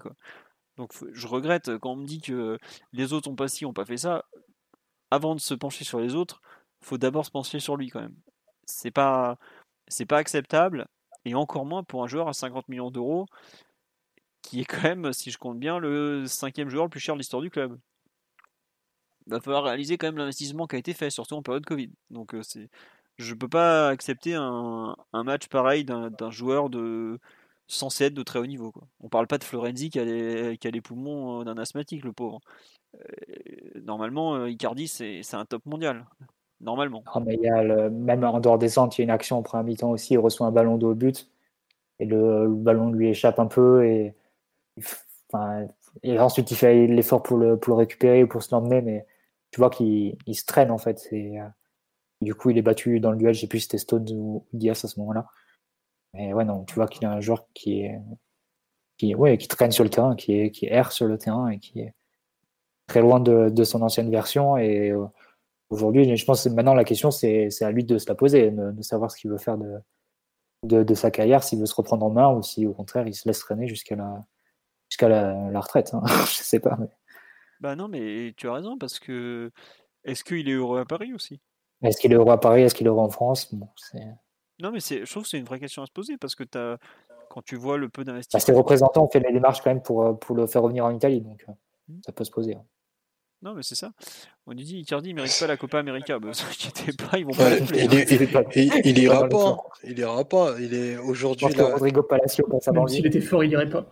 C'est clair. Non, mais en plus, tu vois, il a quoi 28 ans, 28 ans et demi maintenant, à peine international. Euh, les doutes qui l'ont accompagné, ça a toujours été euh, comment il va se retrouver dans les matchs du, du mardi et du mercredi. Bah, on a vu. Et aujourd'hui, euh, il a, il a pas le niveau. Il a pas le niveau. C'est, terrible. En tout cas, pas dans ce, pas dans ce type d'équipe, pas dans les équipes qui ambitionnent de, de tout gagner. Et, euh, aujourd'hui, ouais, je pense que la, la, réflexion couvre Mathieu, elle est, elle est, hyper importante et intéressante. Qu'est-ce qu'il veut réellement faire? Parce que au PSG, le, le, le statut de terminal offensif, c'est quelque chose qui, qui, se gagne et qui est très bataillé. Aujourd'hui, il est, il est très, très, très, très, très, très loin du compte et rien n'oblige sur des options de jeu de se dire euh, bah, on va la mettre à Icardi parce que c'est le meilleur finalisateur. C'est le meilleur finalisateur de tout petit match aujourd'hui. Même si un match de foot, c'est un match de foot. Mais aujourd'hui, quand il y a très peu d'espace, euh, des lignes défensives bien tenues, il est d'une. Il est hautement, hautement facultatif. et, et les zéro minutes qu'ont pu lui donner le, le, staff précédent par le passé et même Pochettino à certains moments, bah, je suis désolé, il apporte de l'eau à leur moulin, mais d'une façon, façon terrible. Donc aujourd'hui, il faut, il faut ouvrir la discussion avec Vanda au plus vite possible pour trouver un, un nouveau port d'attache à ce jeune. Ouais, non, mais il faudra voir après ce qu'il est, ce qu'il est en mesure de faire, ce qu'il veut faire et tout ça. Mais en fait, moi, ce dont j'ai peur, c'est qu'il se contente de vivoter au PSG. savoir, il va mettre ses 20 buts parce que bah, le PSG est quand même une équipe très dominante, qu'il faut pas lui retirer ses qualités dans la surface, il est très bon. Mais est-ce que c'est ça son but? Savoir que premier gros match européen, bah, on va avoir le Popoche, il va faire bon allez, euh, c'est un truc un peu sérieux, hein, on, va, on va mettre les mecs qui courent donc. Bon bah Mauro, tiens, toi t'es la chasuble là, quatrième siège à droite du banc. Hein.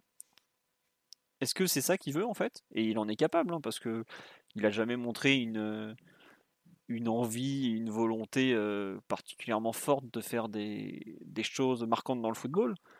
Ou est-ce qu'il il veut juste rentrer en Italie, qu'il est un peu, justement, c'est parce qu'il est un peu désespéré, qu'il essaie plus son pays, qu'il est plus, chez, plus dans son pays, qui entre guillemets, qu'il s'est mis dans le dans cette espèce de confort où il joue à l'économie? Mais effectivement, il y a une vraie question à se poser sur, euh, sur la suite, parce que, aussi bien pour lui que pour nous, ça peut pas ça peut pas rester comme ça. Comme on me dit, à l'époque, il bataillait contre Chiellini, maintenant il galère contre Stones. Non, mais c'est même pas qu'il galère contre Stones, c'est que Stones l'a mangé. Et on, on, parle pas du, meilleur défenseur de première ligue non plus. Hein. Donc, euh. C'est comme ça, c'est dommage, mais été un peu la, confirmation de, ce qu'on pensait du joueur, malheureusement, depuis un trop long moment. Simon, on t'a pas entendu. Tu veux rajouter quelque chose ou tu, veux On va parler un peu du. On est obligé de parler un peu du cas mmh. aussi parce que bon, c'est quand même. Euh... Toucher peut-être un dernier mot sur Icardi. Moi, ce qui me, ce qui m'interpelle, euh, au-delà, évidemment, je suis d'accord avec tout ce que vous avez évoqué, mais plus le temps passe et moins il joue, plus il est bête sur le terrain aussi. J'ai l'impression. C'est-à-dire le, la létalité, le côté vénéneux, euh, le coup d'avance sur les défenseurs, euh, le plus malin dans la surface et même s'il court pas beaucoup et qu'il participe pas beaucoup, toujours d'être euh, euh, rusé sur le terrain et rusé dans, la surface, j'ai l'impression qu'il l'a de moins en moins. Mais vraiment beaucoup, beaucoup moins. C'est-à-dire que même à chaque fois qu'il se propose, qu'il fait un décrochage ou quoi, qu'il veut toucher la balle, il est, enfin, ça n'a aucun sens en fait. C'est toujours à contre-temps, ça rend service à personne, euh, il se met sur des, positions, sur des chemins où ça n'a pas lieu d'être. Et c'est des choses qui n'existaient pas en fait avant. Avant, euh, Icardi, euh, pour toucher le ballon, par exemple, il allait se mettre contre le latéral adverse, côté. Quelque chose qu'il a fait beaucoup euh, à l'Inter, et enfin beaucoup, dans la mesure de sa faible participation, mais qu'il faisait relativement souvent, et un petit peu au PSG aussi. Et là, c'est quand la dernière fois qu'on l'a vu faire ça? Là maintenant, Icardi, il reste hors jeu ou devant les centraux, à ne jamais bouger. Et même quand il propose quelque chose, tu as l'impression que ça n'a aucun sens en fait. Et là aujourd'hui, Icardi, euh, vous parliez de ses capacités de finition, ça, j'ai l'impression que c'est plus une technique de frappe et de, du pied et de la tête, plutôt qu'un joueur qui comprend totalement la surface et totalement le jeu avec les défenseurs. Ça fait longtemps. Alors s'il a dû humilier deux trois crétins, style euh, les buts qu'il met contre l'OM et tout ça, mais ça fait un moment qu'il n'a pas euh, humilié des défenseurs en les faisant vraiment passer pour des crétins. Euh, alors que c'était vraiment une composante essentielle de son jeu. Et ça fait partie de, de la régression, je trouve aussi, au-delà du, de l'aspect physique qui est lamentable et son état de motivation, euh, pareil. Ouais, non, bah écoute, c'est bien de finir un peu par ce côté euh, description de, ce qu'il faisait et qu'il ne fait plus. On va refermer le dossier Icardi pour ce soir parce que bon, après, c'est comme j'ai dit, il faut, le PSG a quand même encore 3 ans de contrat, 4 ans de contrat avec lui c'est un des plus gros salaires de l'effectif, tu, as besoin que les choses évoluent de, façon significative dans, le bon sens. Donc on va espérer que ça, ça revienne. Il faut malheureusement autre problème en attaque, même si je pense que le cas est peut-être moins désespéré malgré tout. Parler de notre ami Ney qui nous avait promis de se battre jusqu'au bout. Bon, ça pour, pour le coup, euh, je m'attendais à ce qu'il prenne son rouge de, fin de match malheureusement habituel. Bon, il a au moins évité ça. Que pense-t-on du, match de, Neymar hier contre, Manchester City euh, Prévisible, pas prévisible euh, attendu? Qu'est-ce que honnêtement, j'espérais mieux parce que je trouvais qu'il y avait eu un petit regain contre, contre Lens. Puis bah, malheureusement, ça ça s'est pas trop passé comme ça. Quoi. Donc, euh, qui veut commencer sur, euh, sur Neymar euh, Est-ce que tu. Simon, tu veux mmh. enchaîner vu que tu parlais d'Icardi juste avant? Ouais, un match frustrant avant tout. Frustrant parce que le joueur n'était pas dans sa meilleure forme. Il n'était pas dans son meilleur niveau de lucidité non plus. En témoignent ces relativement nombreuses actions où, où, la vision et la prise de décision ne sont pas au beau fixe. et ça a été un peu le, problème, le même problème que dit Maria d'ailleurs, c'est-à-dire que une fois que tu as une position un peu intéressante, que tu peux accélérer balle au pied. Et déjà, même ça, c'était pas un combat non plus, mais, tu sentais qu'au niveau de ses appuis, de son coup il y avait quand même des, problèmes et des lacunes et qu'il n'était pas dans sa meilleure forme. Mais même une fois qu'il se mettait face au jeu, tu sens bien que euh, le, le, manque de solution l'a poussé à perdre sa lucidité en fait. C'est-à-dire qu'il n'a pas réussi à trouver cet entre-deux entre j'ai pas de solution et je fais tout tout seul. Euh, parfois, il aurait peut-être pu euh, tenter autre chose, faire autre chose, forcer moins, euh, peut-être être moins, moins paniqué, se précipiter moins, retrouver un peu, un peu de calme et, de, de, lucidité. Et au final, malgré toutes ses qualités et tout le, courage et la détermination qu'il montre, il y, a des, il, y a des, il, y a il y a quand même des lacunes et, le match n'est pas satisfaisant. Donc, encore à l'aller, il y avait des moments de, de, de, pur génie technique où il pouvait vraiment euh, sortir des choses que, dont lui seul est, capable de toute façon, parce que c'est Neymar Junior. Mais là, ces moments-là un peu, un peu magiques, malgré le côté euh, euh, inefficace qu'il avait eu à l'aller, là, les moments magiques, on les a pas eu non plus. Ce qui me laisse à penser que peut-être qu'il s'était mis un peu trop de pression et, que ça, ça, a un peu trop, ça un peu trop brouillé son jeu. Sans compter le fait que l'animation, à chaque fois qu'on joue un peu comme ça, Neymar, Di Maria dans l'axe avec soit pas assez d'attaquants, soit pas de vrai neuf. Bon, là, il y avait un vrai neuf, mais euh, inapte au football. Euh, à chaque fois, c'est ça pèse pas assez sur la défense quand même. Et dès qu'ils sont esselés, ça se voit, je trouve. Bah, c'est ce qu'on me dit un peu sur le live, euh, peu inspiré, mais peu de mouvement autour de lui. C'est. Je sais pas ce que Mathieu ou Omar, vous en pensez un peu sur le.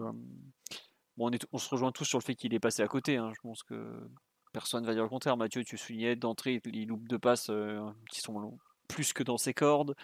Qu'est-ce que vous en pensez de peut-être un peu le, plan de jeu qui ne lui convenait pas ou où ça dépasse un peu ça? On me dit aussi sur live, il y a des conduites bizarres de ballon. Il y a, c'est vrai que l'absence totale de combinaison avec Icardi. Je sais pas, euh, Mathieu, un peu ton, ton ressenti sur le match de, de Ney?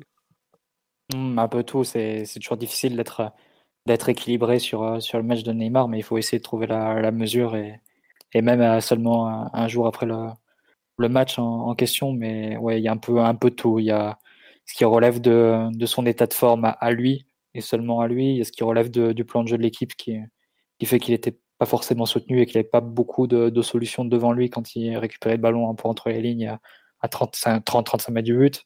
Il y a ce qui relève de la qualité de l'adversaire qui a, bah, qui a gardé une défense plutôt bien, bien protégée, du moins pas trop exposée et toujours en nombre pour pouvoir gérer ces, euh, les incursions de Neymar. Et il y a ce qui relève, euh, après sur un second plan, il y a ce que tu peux penser de sa prestation hier et dans quel cadre elle s'inscrit en fait. Et ce qui, je pense, euh, augmente la, la, déception envers lui, c'est que, ce qu'on l'avait dit un peu après Lille, hein, de toute façon, c'est comme il a fait une saison blanche en Ligue 1 où il, a, il a fait la passe en fait.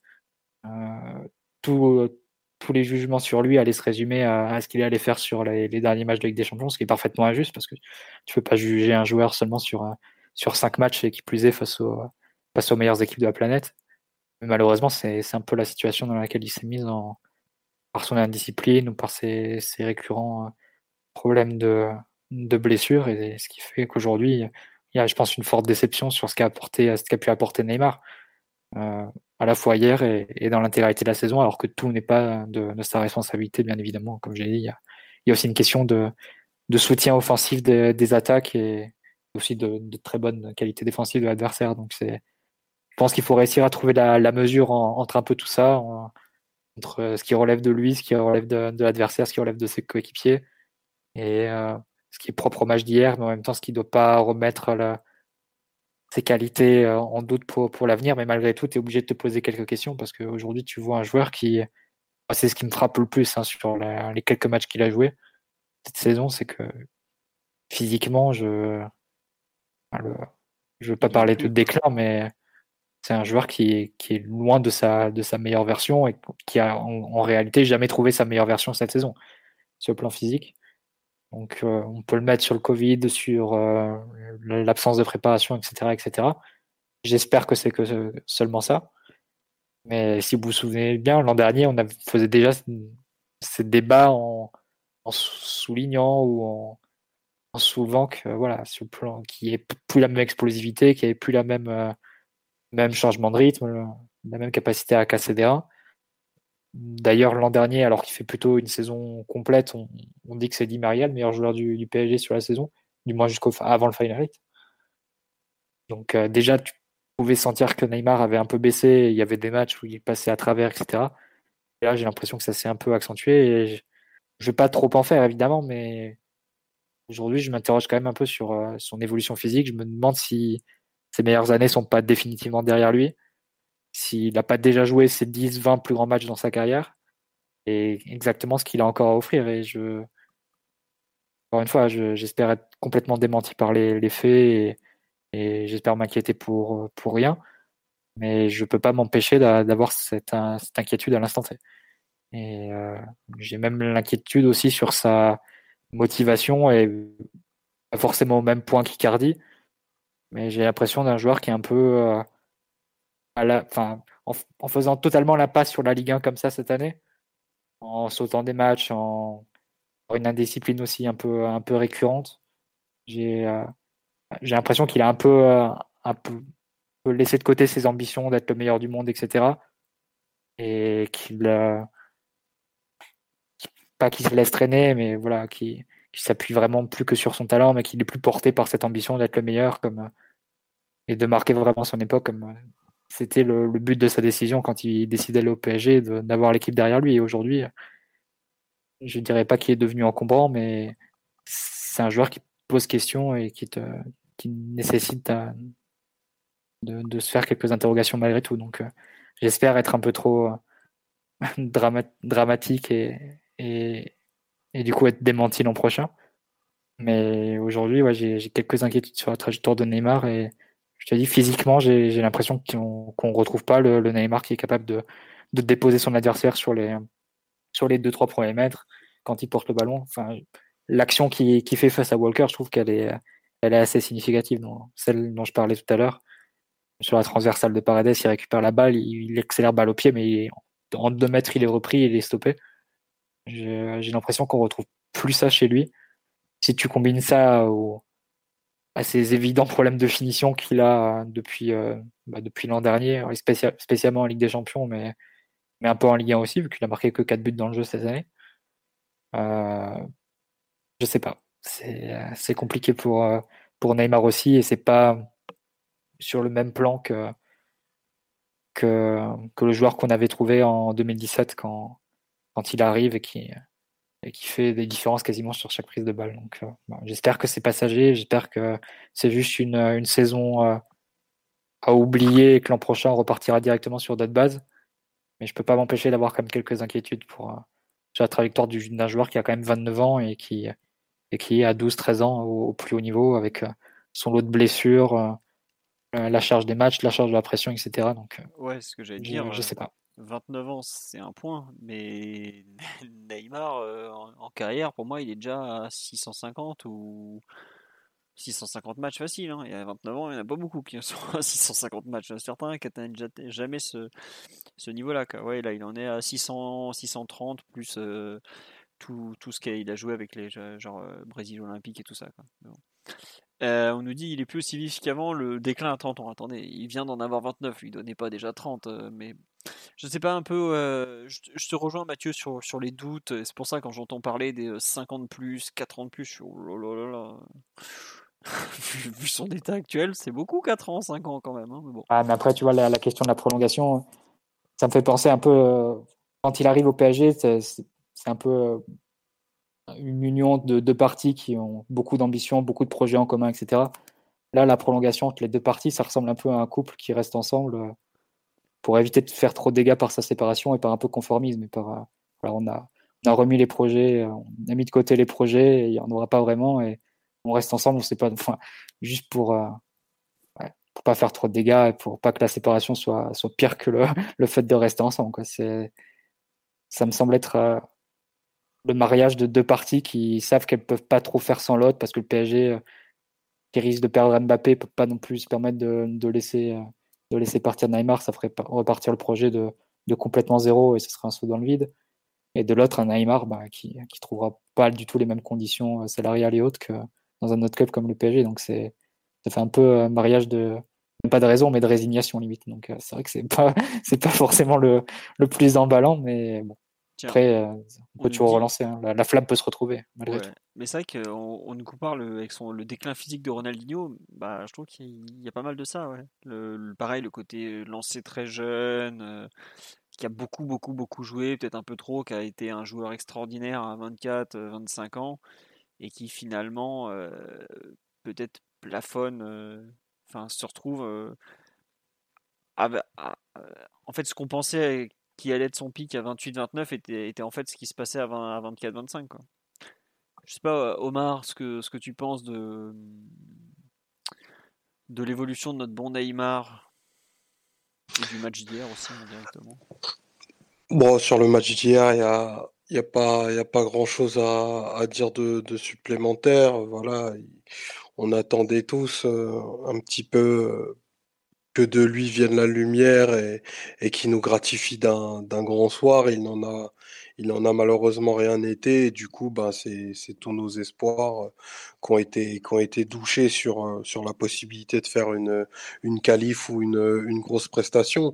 Après, pour faire le pont avec, la prolongation et, la volonté de, Neymar, je pense que la, question centrale a été soulevée un petit peu par Mathieu, c'est que il faut pas que Neymar, vu la place qu'on lui donne euh, dans le club et dans cet effectif, euh, se contente d'être un joueur de, représentation.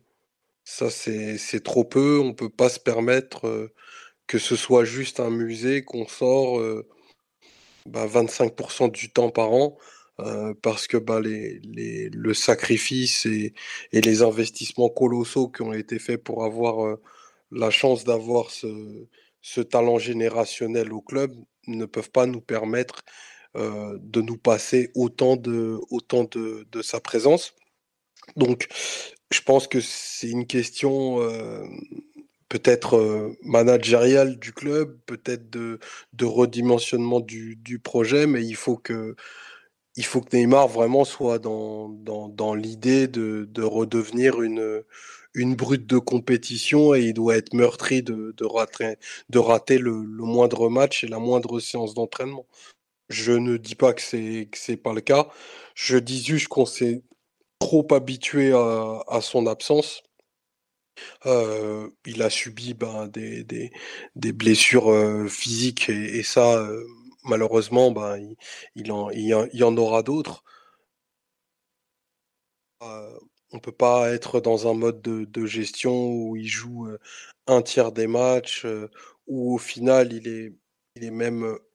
C'est dur parce que ce que je vais, ce que je vais dire est, est pas, pas, forcément relatif du, du joueur qu'il est, mais on a quand même toujours l'impression qu'il court après la forme et qu'au final, euh, même dans les matchs de, Ligue des Champions qui sont la plus belle des scènes pour lui, ben, il va y avoir des choses extraordinaires. Ben, typiquement, le, match contre le, le, Bayern, il y a des, des arabesques et de la fantaisie comme peut-être aucun joueur au monde ne peut te, ne peut te donner. Mais il manque quand même euh, l'action qui fait que ben voilà Neymar euh, sur la double confrontation il aura mis ben, deux passes décisives et trois buts. Et, ça, le PSG ne peut pas s'en passer euh, parce que construite autour de, de lui Mbappé, Mbappé euh, en général, et depuis qu'il a réussi à régler la mire, il remet en jeu sa ceinture tous les samedis depuis quatre ans. Je ne sais pas s'il n'a pas fait peut-être 150 matchs de plus que Neymar. Je, le dis de tête, mais on doit pas être loin de la vérité. Et ça, c'est quelque chose qu'on ne doit et qu'on ne peut plus vivre si jamais euh, Neymar prolonge jusqu'en jusqu'en 2026 et encore plus euh, dans cette quête de la Ligue des Champions qui, euh, pour, pour reprendre un peu le propos qu'a eu Guardiola avec peut-être un peu de fausse modestie, mais si je dois traduire son propos, c'est que en gros, une finale de Ligue des Champions, c'est la récompense de la consistance.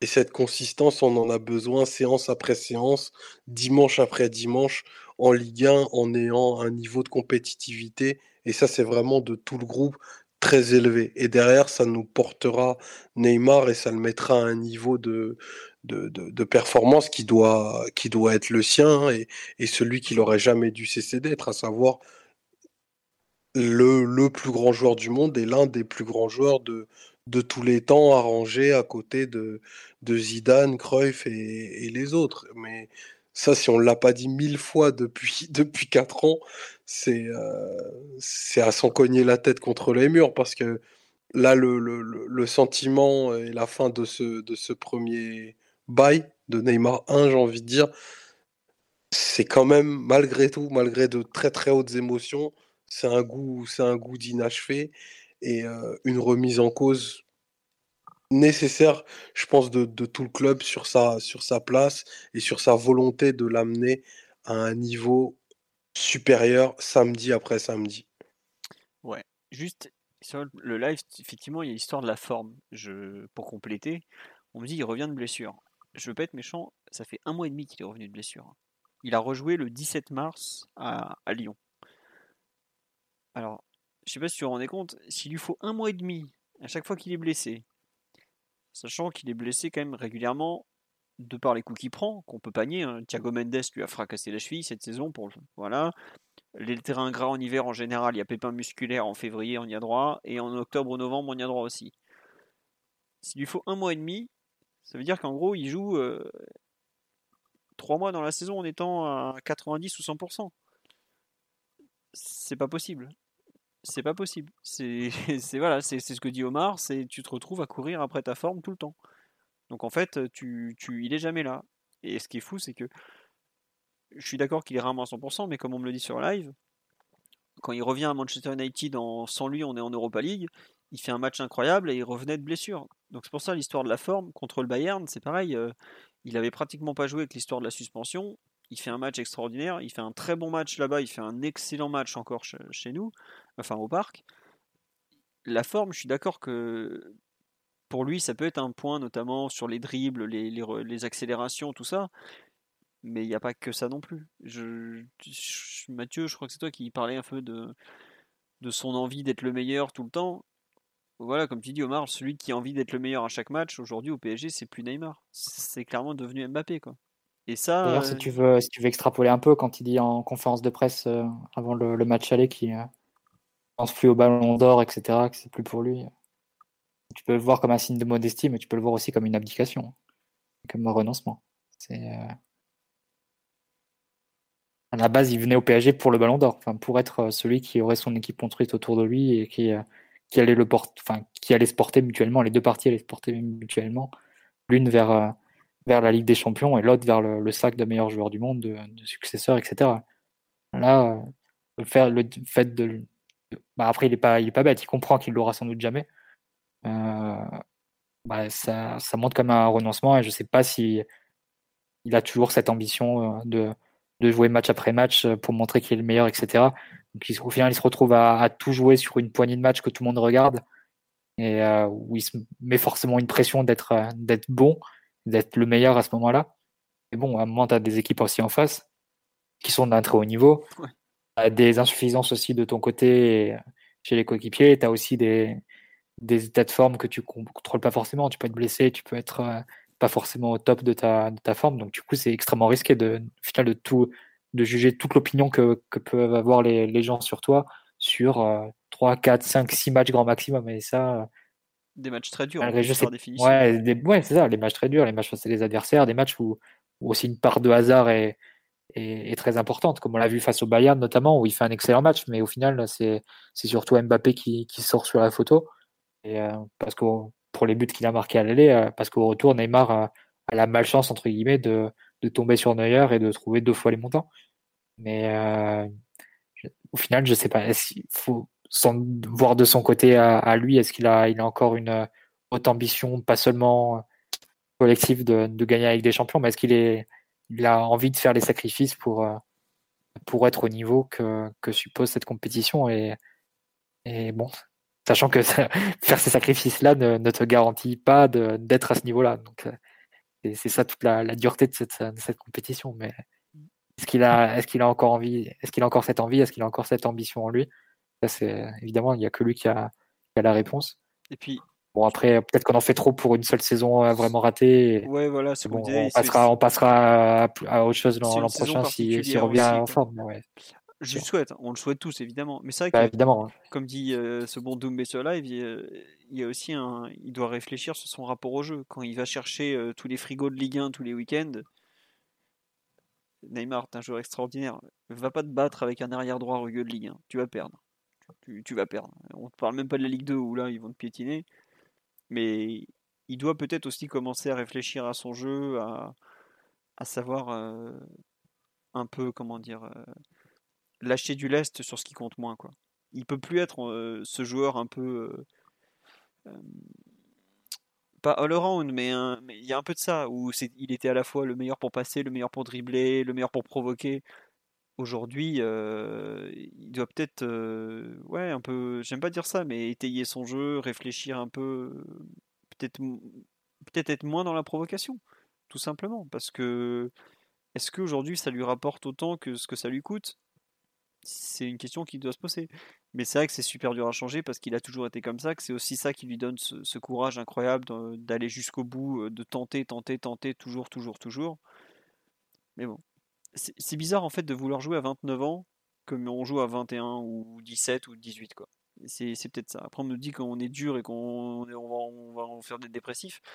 Mais enfin, où il en est 4 ans après son arrivée, c'est pas nous qui sommes durs, hein. c'est lui qui est pas au rendez-vous. Hein. donc euh, il faut aussi voir les choses en, en face. Hein, donc, il est très loin du compte. Il a signé à Paris pour la Ligue des Champions et le Ballon d'Or. Le Ballon d'Or, je ne sais même pas s'il a fait une fois cinquième depuis qu'il est arrivé à Paris. Enfin, dans les cinq. Et la Ligue des Champions, bah, il n'y a eu qu'une seule fois où il a été au rendez-vous, où là, pour le coup, il avait été très bon, et puis il passe à côté de sa finale. Donc, c'est comme ça, bon. Oui, voilà, on nous dit, euh, Verratti montre ce que ça signifie de revenir de blessure avec une hygiène de vie contestée également. Bon. On va voir, mais c'est un enjeu. Puis il y a aussi cette question de la prolongation, euh, de, Messi, pas Messi, euh, Barcelone, tout ça. Bon. Ça, c'est encore un autre débat. Ça promet beaucoup de podcasts dans les prochaines semaines à ce sujet-là. Après, il faut reconnaître quelque chose à Neymar, c'est que c'est un formidablement actualité. Lui, euh, tu peux faire des podcasts tous les soirs. Un entertainer c'est quoi Ah, c'est l'entertainer ultime du football, euh, du football circus, même on peut. Là, on est vraiment dans le football circus, hein, mais bon. voilà, on dit s'il était marié avec des gosses et madame, il serait peut-être un peu plus focus sur le terrain. Ah, c'est sûr que bon, il, a plus une vie d'étudiant ou d'adolescent que. Ah, faudrait savoir. C'est après, c'est ce qu'on reproche à Icardi de Écoutez, le modèle ultime, c'est Marquinhos, deux enfants, pas de boîte de nuit, coucher tôt, ne boit pas d'alcool. On veut des Marquinhos en attaque désormais. Voilà, c'est pas compliqué. bon allez, plus sérieusement, on a fait le tour sur les perfs individuels puisque bah, les entrées euh, en jeu de Kim, Draxler, Danilo et autres backers ont été assez anonymes.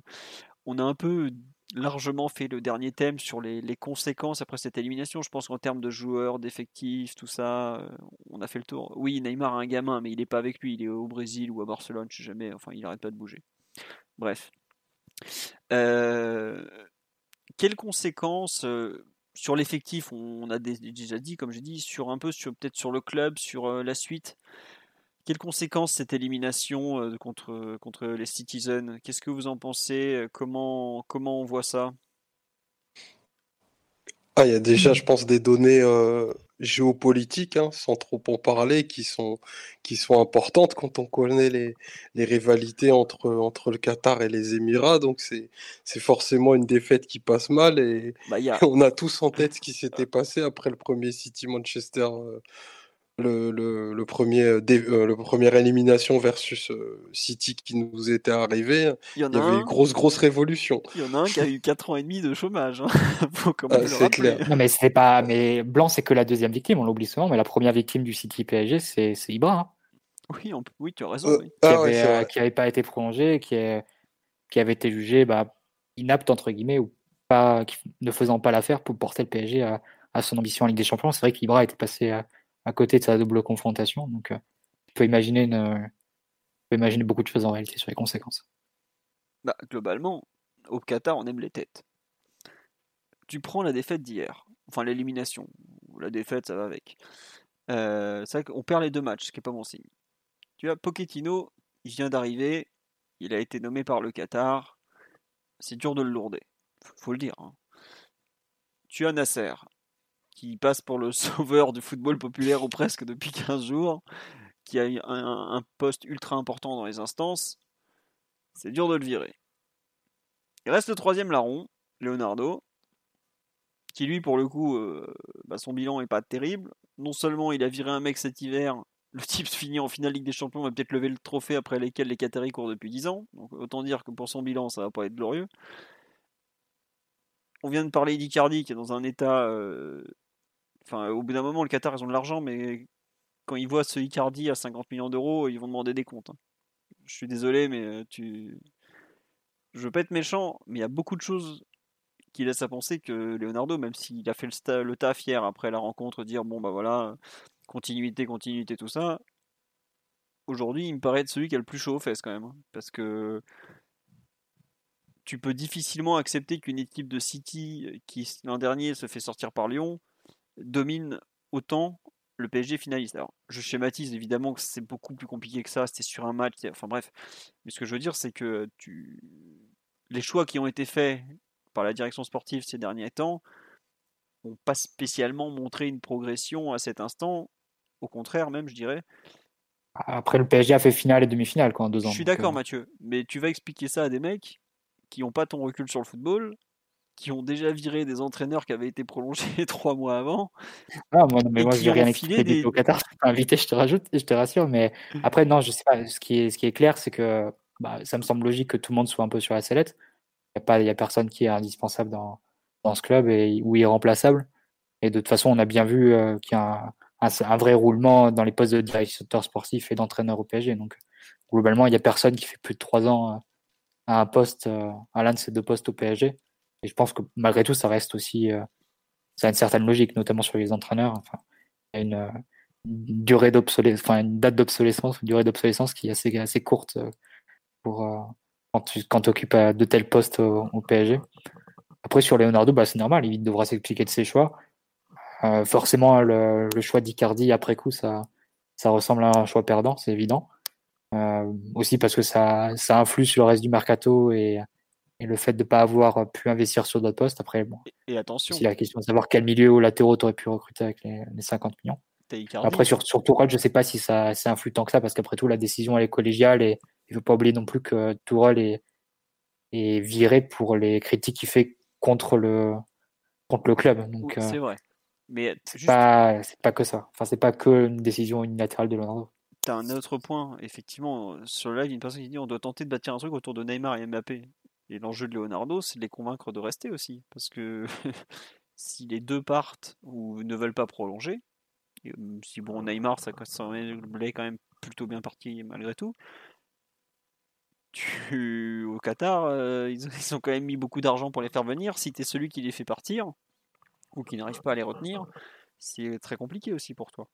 Et tu penses que le, la décision du Qatar aujourd'hui, elle, a une, elle est euh, de façon sans équivoque, on va dire, euh, de prolonger Neymar et Mbappé. T'imagines pas que une des conséquences de, cette défaite pourrait être de, je sais pas, de, lever un peu le pied sur les, prolongations et de, remettre un peu là un peu tout ça et, de reprendre la réflexion? S'il n'y avait pas la Coupe du Monde 2022, je t'aurais dit peut-être. Avec la Coupe du Monde 2022 qui est dans un an et demi désormais, ils veulent avoir les deux qui sont sous contrat avec le PSG parce que c'est leur Coupe du Monde, les deux stars qui sont dans leur club, je les comprends aussi quoi c'est pour ça qu'aujourd'hui, euh, tu as besoin d'avoir ces deux joueurs-là. Après, c'est sûr que si tu peux, euh, si tu dois remplacer, si tu arrives à faire sortir, par exemple, enfin, tu, perds, euh, je sais pas, Mbappé par exemple, mais tu arrives à faire venir Messi, tu perds pas non plus euh, trop, trop, trop en termes d'exposition, de, c'est un peu cliché, mais de, blingos quoi. Si tu perds les deux, par contre, euh, là, ça, devient un peu plus compliqué quand même. Donc, je sais pas. Après, moi, je trouve que cette défaite, elle, elle affaiblit vraiment le club, et j'ai vraiment peur que qu'il y ait une tête qui tombe un peu, un peu vite ou, ou comme ça parce que en gros il faut passer les, scénarios sur quelqu'un quoi. C'est vraiment le, ressenti que j'ai. Alors après, je je suis pas au, bah, palais de hein, Ça a été le cas à peu près à chaque fois hein, qu'il y a eu une élimination en Ligue des Champions. De toute façon, donc tu, forcément, tu peux pas exclure euh, ce qui peut se passer après. Est-ce que, est que, que, ça veut dire que Luis Campos arrive au PSG dans, dans un mois ou deux? Bah, On ne sait pas, hein, peut-être. Mais... Il est à Marseille. N'oublie pas. c'est vrai que il faut, le prendre avant que l'Arabie Saoudite, avant que le prince saoudien le, le prenne à Marseille. J'avais oublié les, les rumeurs. Ouais. Je sais pas, Simon, Omar, ce que vous en pensez un peu sur euh, ces conséquences. Euh, moi, moi je, donc, hmm. pour moi, la, principale, ce serait éventuellement du, du changement dans, dans l'état-major. Mais toi, Simon, tu as peut-être autre chose. Quoi. Bah, à l'instar de certaines années où on nous annonçait l'apocalypse et en fait, il ne se passait rien. Euh, je pense que c'est pas impossible qu'il ne se passe rien. Euh, évidemment, les dossiers Neymar et Mbappé sont très importants, mais là, on est sur une autre temporalité, à mon avis. On est sur une temporalité qui n'est pas, euh, pas forcément celle qui est liée à la fin de la saison. Neymar devrait signer, bon, ça paraît être sûr à beaucoup, beaucoup de pourcents. Rien n'est sûr dans la vie jusqu'à ce qu'il ait signé, mais c'est en très bonne voie. Mbappé, on ne sait pas trop. On ne sait pas trop et à quel moment ce sera réglé, on ne sait pas non plus. Et surtout, la saison n'est pas finie. Euh, il peut y avoir euh, encore plus de, de grabuge, si j'ose dire. Non pas que ce soit infamant de sortir en demi-finale de Ligue des Champions contre Manchester City, même si euh, d'un point de vue géopolitique c'est un peu chiant. mais si on perd la Ligue 1, là, peut-être que les conséquences seront revues à la hausse. Je pense qu'il est peut-être un peu tôt pour, pour donner des avis très tranchés sur ce débat en tout cas. Bah, c'est ce qu'on dit sur le live. En général, les têtes elles tombent assez tard chez nous. en général, quand le mercato a déjà commencé, genre, si je me trompe pas, euh, Antero Henrique est nommé, je crois, début juin. Leonardo est nommé le 7 juin. Il faut laisser passer Roland Garros. Hein. C'est la, la, règle d'or. Et l'interview à France Football. l'interview à France Football de, de, Nasser. Mais après, sur la question de la Ligue 1, c'est intéressant ce que tu soulèves, Simon, parce que c'est clair que si tu perds la Ligue 1 euh, bah, la demi-ligue des champions suffit pas à sauver ta saison, ça sera un échec, clairement. Euh, ça restera un gros four hein, de, de, se rater en, en, Ligue 1, surtout quand tu as Neymar et Mbappé. Il faut, être, faut être assez sérieux à, à ce niveau-là. Mais malgré tout, je pense que les conclusions que tu dois faire sur l'effectif, enfin, elles doivent plus être impactées maintenant pour les, sur les trois matchs qui.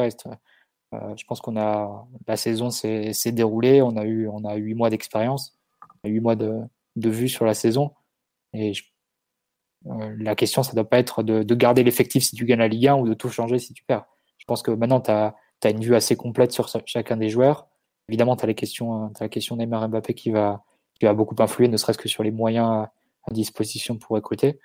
Mais je pense pas que le, fait de gagner ou non la Ligue 1 doive changer les, avis ou l'évaluation que tu as de, l'effectif ou des joueurs. Bah, il y a trop de matchs qui sont passés juste avant, et, enfin, jusqu'à présent. Et euh, les trois, les trois qui restent n'ont pas de nature à changer euh, ces évaluations-là. Après, sur le simple plan des résultats, évidemment que faire le doublé euh, Coupe Championnat et demi-finale de Ligue des Champions, ça ferait une saison satisfaisante. Si tu gagnes pas, si tu gagnes pas la Ligue 1, ça la passerait dans, dans la rangée des, grands fours de, de l'RQSI. Donc ça, c'est clair que ça reste, ça reste indéniable du point de vue des résultats. Ouais. Il nous reste à attendre l'avis du, du grand sage du 20e. Monsieur le maire, s'il vous plaît, votre avis euh, Moi, je suis pour une, grande purge dans l'effectif. Hein. j'ai pas, j'ai pas d'autres mots, mais je pense qu'il faut revitaliser et, monter le, niveau de compétition et qu'il y a au moins euh, allez, 50% de l'effectif qui est pas du tout euh, pas du tout fonctionnel et, certains dont c'est miraculeux qui, qui se retrouvent dans des groupes euh, qui, qui, postulent à la Ligue des Champions tous les ans. Quoi. Donc après, je Enfin, je vais pas faire la liste. Hein. Je pense que les, les noms, euh, tout le monde, tout le monde les connaît. Et, euh, et, dans une saison aussi difficile, on se rend compte que même euh, pour des pour des matchs de Ligue 1 en, sortie de bien, en sortie de banc, c'est même pas assez bien, quoi. Donc, non pas que la défaite d'avant-hier maintenant me, me rendent totalement hystérique. Loin de là, c'est c'est une. C'est un projet au long cours. Voilà, c'est une position constante. C'est voilà là-dessus. Euh, Mathieu, Simon et Philo, euh, avec qui j'ai beaucoup échangé sur le sujet, savent que voilà, moi, je, suis vraiment d'avis de, de changer beaucoup beaucoup d'éléments de, de cet effectif, euh, de recentraliser euh, peut-être le, le, projet autour de, de plus euh, plus de France et plus d'Île-de-France notamment. Mmh. Euh, peut-être c'est peut-être très réac ou très ultra conservateur, je sais pas, mais je pense qu'il y a des joueurs qui étaient même en Ligue 1 qu'on a laissé échapper, euh, qui auraient pu avoir un rôle dans, dans cet effectif. On ne, on ne doit plus passer passer outre désormais. Tu vois, typiquement, euh, quand on voit nos soucis euh, au poste au poste de latéraux, ben, je suis désolé, il y a, y a encore peu, il y avait Ferland Mendy dans le dans le championnat. Donc, on, Nasser, il s'entend bien avec tout le monde. Il se met autour de la table de, de Jean-Michel Aulas et il trouve une solution pour que ce joueur euh, ben, devienne le latéral gauche du PSG pour les dix prochaines années. Ça, c'est des, des trucs qui doivent pas nous, qui doivent plus nous échapper, plutôt que de faire de, des rustines euh, de joueurs qui sont bah, probablement euh, très bons euh, quand ils sont scoutés, qui ont des stats très bonnes dans des contextes sûrement moins compliqués que le nôtre, et qui arrivent et qui sont d'une neutralité immense, d'un caractère bah, pas très affirmé et surtout d'une aide qui est extrêmement partielle parce que ben là on a le mollet de Mbappé qui est touché, on a limite euh, tout notre département offensif qui s'effondre et ça c'est c'est plus possible. Euh, le Bayern ils ont voilà euh, contracture pardon. le, Bayern ils ont perdu Lewandowski enfin ils ont quand même existé quoi dans la dans, dans les dans les deux dans les deux quarts de finale. Nous, hier, sans Mbappé, on dirait même pas qu'on aligne que des internationaux, quoi.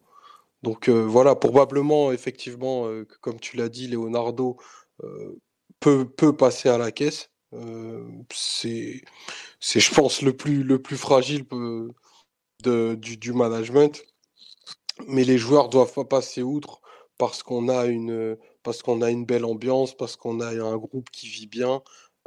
certes, mais on est dans la haute compétition et pour moi, il y a au moins 10 départs qui doivent être totalement inéluctables et, c'est des joueurs qu'on doit inviter à partir sous, toutes les, sous tous les moyens possibles légalement et, peut-être même illégalement.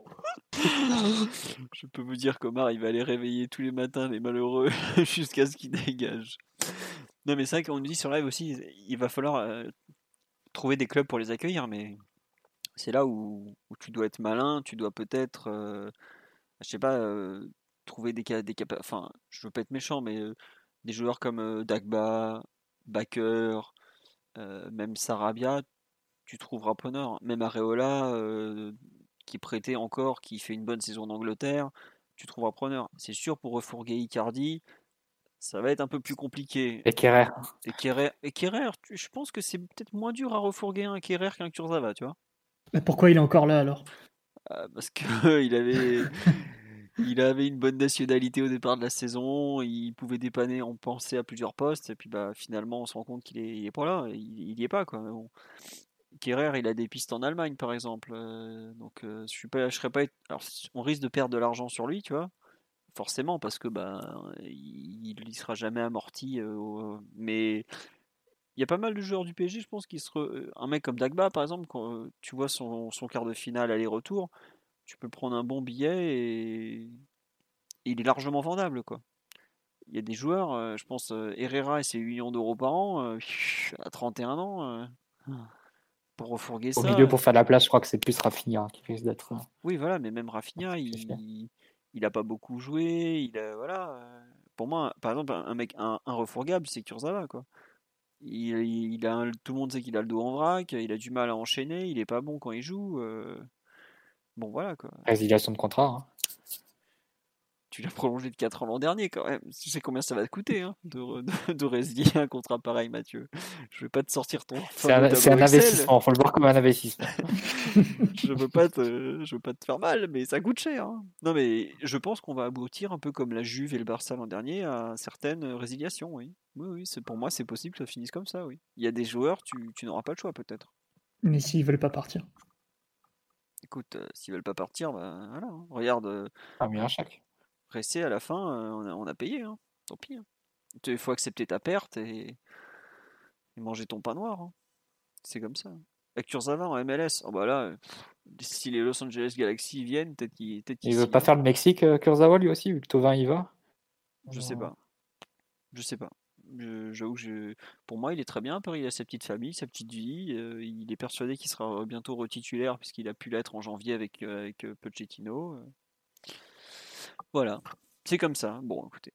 Sur les conséquences, euh, non, tiens, juste un petit mot pour finir. Oui, on est presque à 3 heures d'émission. Je suis désolé. Oh, il est tard, effectivement. Euh, je, suis con- je suis désolé, j'ai complètement là. Euh, Est-ce que vous pensez que cette élimination aura un impact sur le championnat, la Coupe de France ou pas? Je crois pas, perso. D'accord. Hum, Je pense malgré tout que un peu, bon, c'est différent, c'est d'autres situations, mais l'équipe d'Emery qui en 2017 continue un peu de se dépouiller pour euh, faire bonne figure, essayer de sauver le championnat, en échouant certes, mais en tout cas tout donner pour le championnat et a bien fini les coupes aussi. Je, pense que le PSG est capable de, faire ça. Alors la Coupe de la Ligue n'existe plus, mais assurer le championnat de la Coupe de France, euh, c'est euh, c'est une priorité, mais c'est aussi un minimum en fait. T'as pas le droit de te retrouver à un point de Lille avec euh, ton destin qui n'est plus entre tes mains à trois journées de la fin. Euh, Il y a eu euh, beaucoup trop de laisser aller au niveau, du championnat. On s'est un peu ala- alarmé sur ça toute la saison en disant ouais, mais au bout d'un moment, on repassera plus devant en fait. Donc voilà, on est à ce moment-là et même si tu perds le championnat, il faut faire un 9 sur 9. Là, t'as pas le choix. T'as déjà sabordé ton championnat un peu de long et en large avec des contre-performances terribles à la fois dans des gros matchs mais aussi dans des petits matchs que t'aurais jamais dû laisser filer. Donc euh, là maintenant, il faut faire 9 sur 9 et euh, espérer que Lille se prenne les pieds dans le tapis, notamment face à Lens euh, dès le prochain match. Vendredi. Mais non, je, je pense pas que l'équipe, euh, en tout cas, soit en dilettante après, après la déception de l'élimination. Ouais, je te rejoins. Et même chose dans les discours d'après-match de Verratti, Marquinhos, Herrera. On les sentait pas abattus. On les sentait plutôt. Bah, on est tombé cette saison, mais on reviendra l'an prochain. Et j'ai pas du tout senti un discours d'abandon. Alors après, attention, euh, il y a la réalité des mots, il y a, il y a aussi la réalité des corps, hein, parce que faut, faut quand même. euh, ça a été. euh, ça a été dur physiquement, hein, ce qui s'est passé. en vendredi, vendredi, mardi à Manchester, ça a été un match très très exigeant. Il faudra voir le PSG s'il est en mesure de, de répondre à ce niveau-là, mais il y a quand même le Paris a encore une chance. Et pour moi, c'est, enfin, t'es sorti de la Ligue des Champions maintenant, tu peux plus te permettre de ne pas gagner les, cinq derniers matchs éventuels en France. Euh, Montpellier, bah, tu dois te débrouiller, tu gagnes. Rennes, tu dois te débrouiller, tu gagnes. Euh, ça va, tu joues. Alors attention, Rennes, s'est bien relancé avec euh, Pep, Pep Genesio, mais ça reste quand même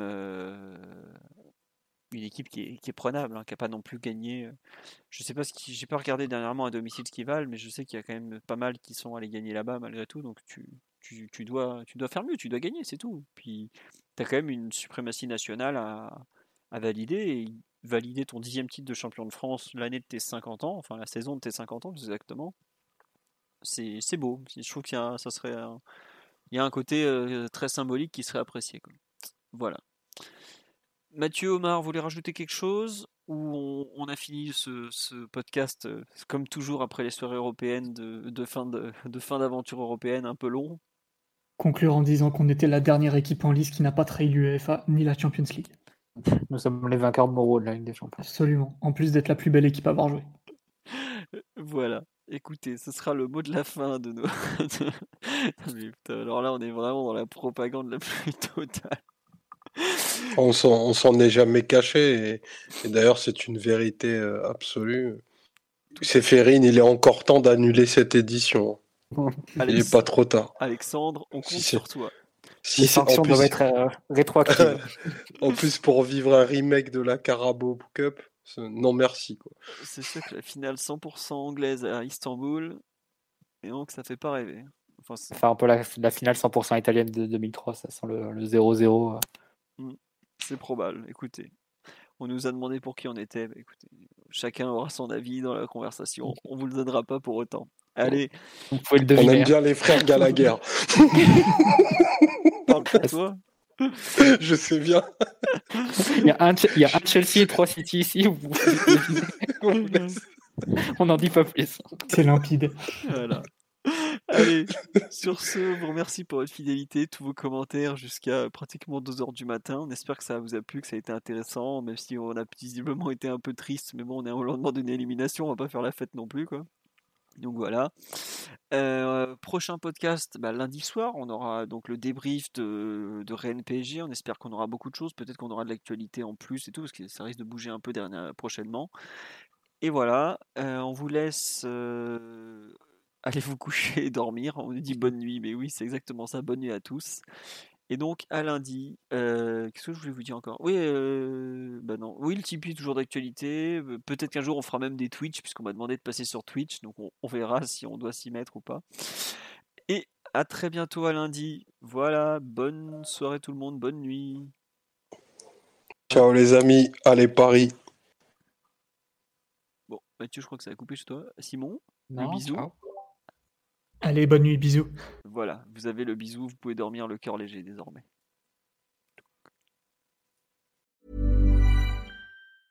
Normally, being a little extra might be a bit much, but not when it comes to healthcare. That's why United Healthcare's Health Protector Guard fixed indemnity insurance plans, underwritten by Golden Rule Insurance Company, supplement your primary plan so you manage out of pocket costs. Learn more at uh1.com.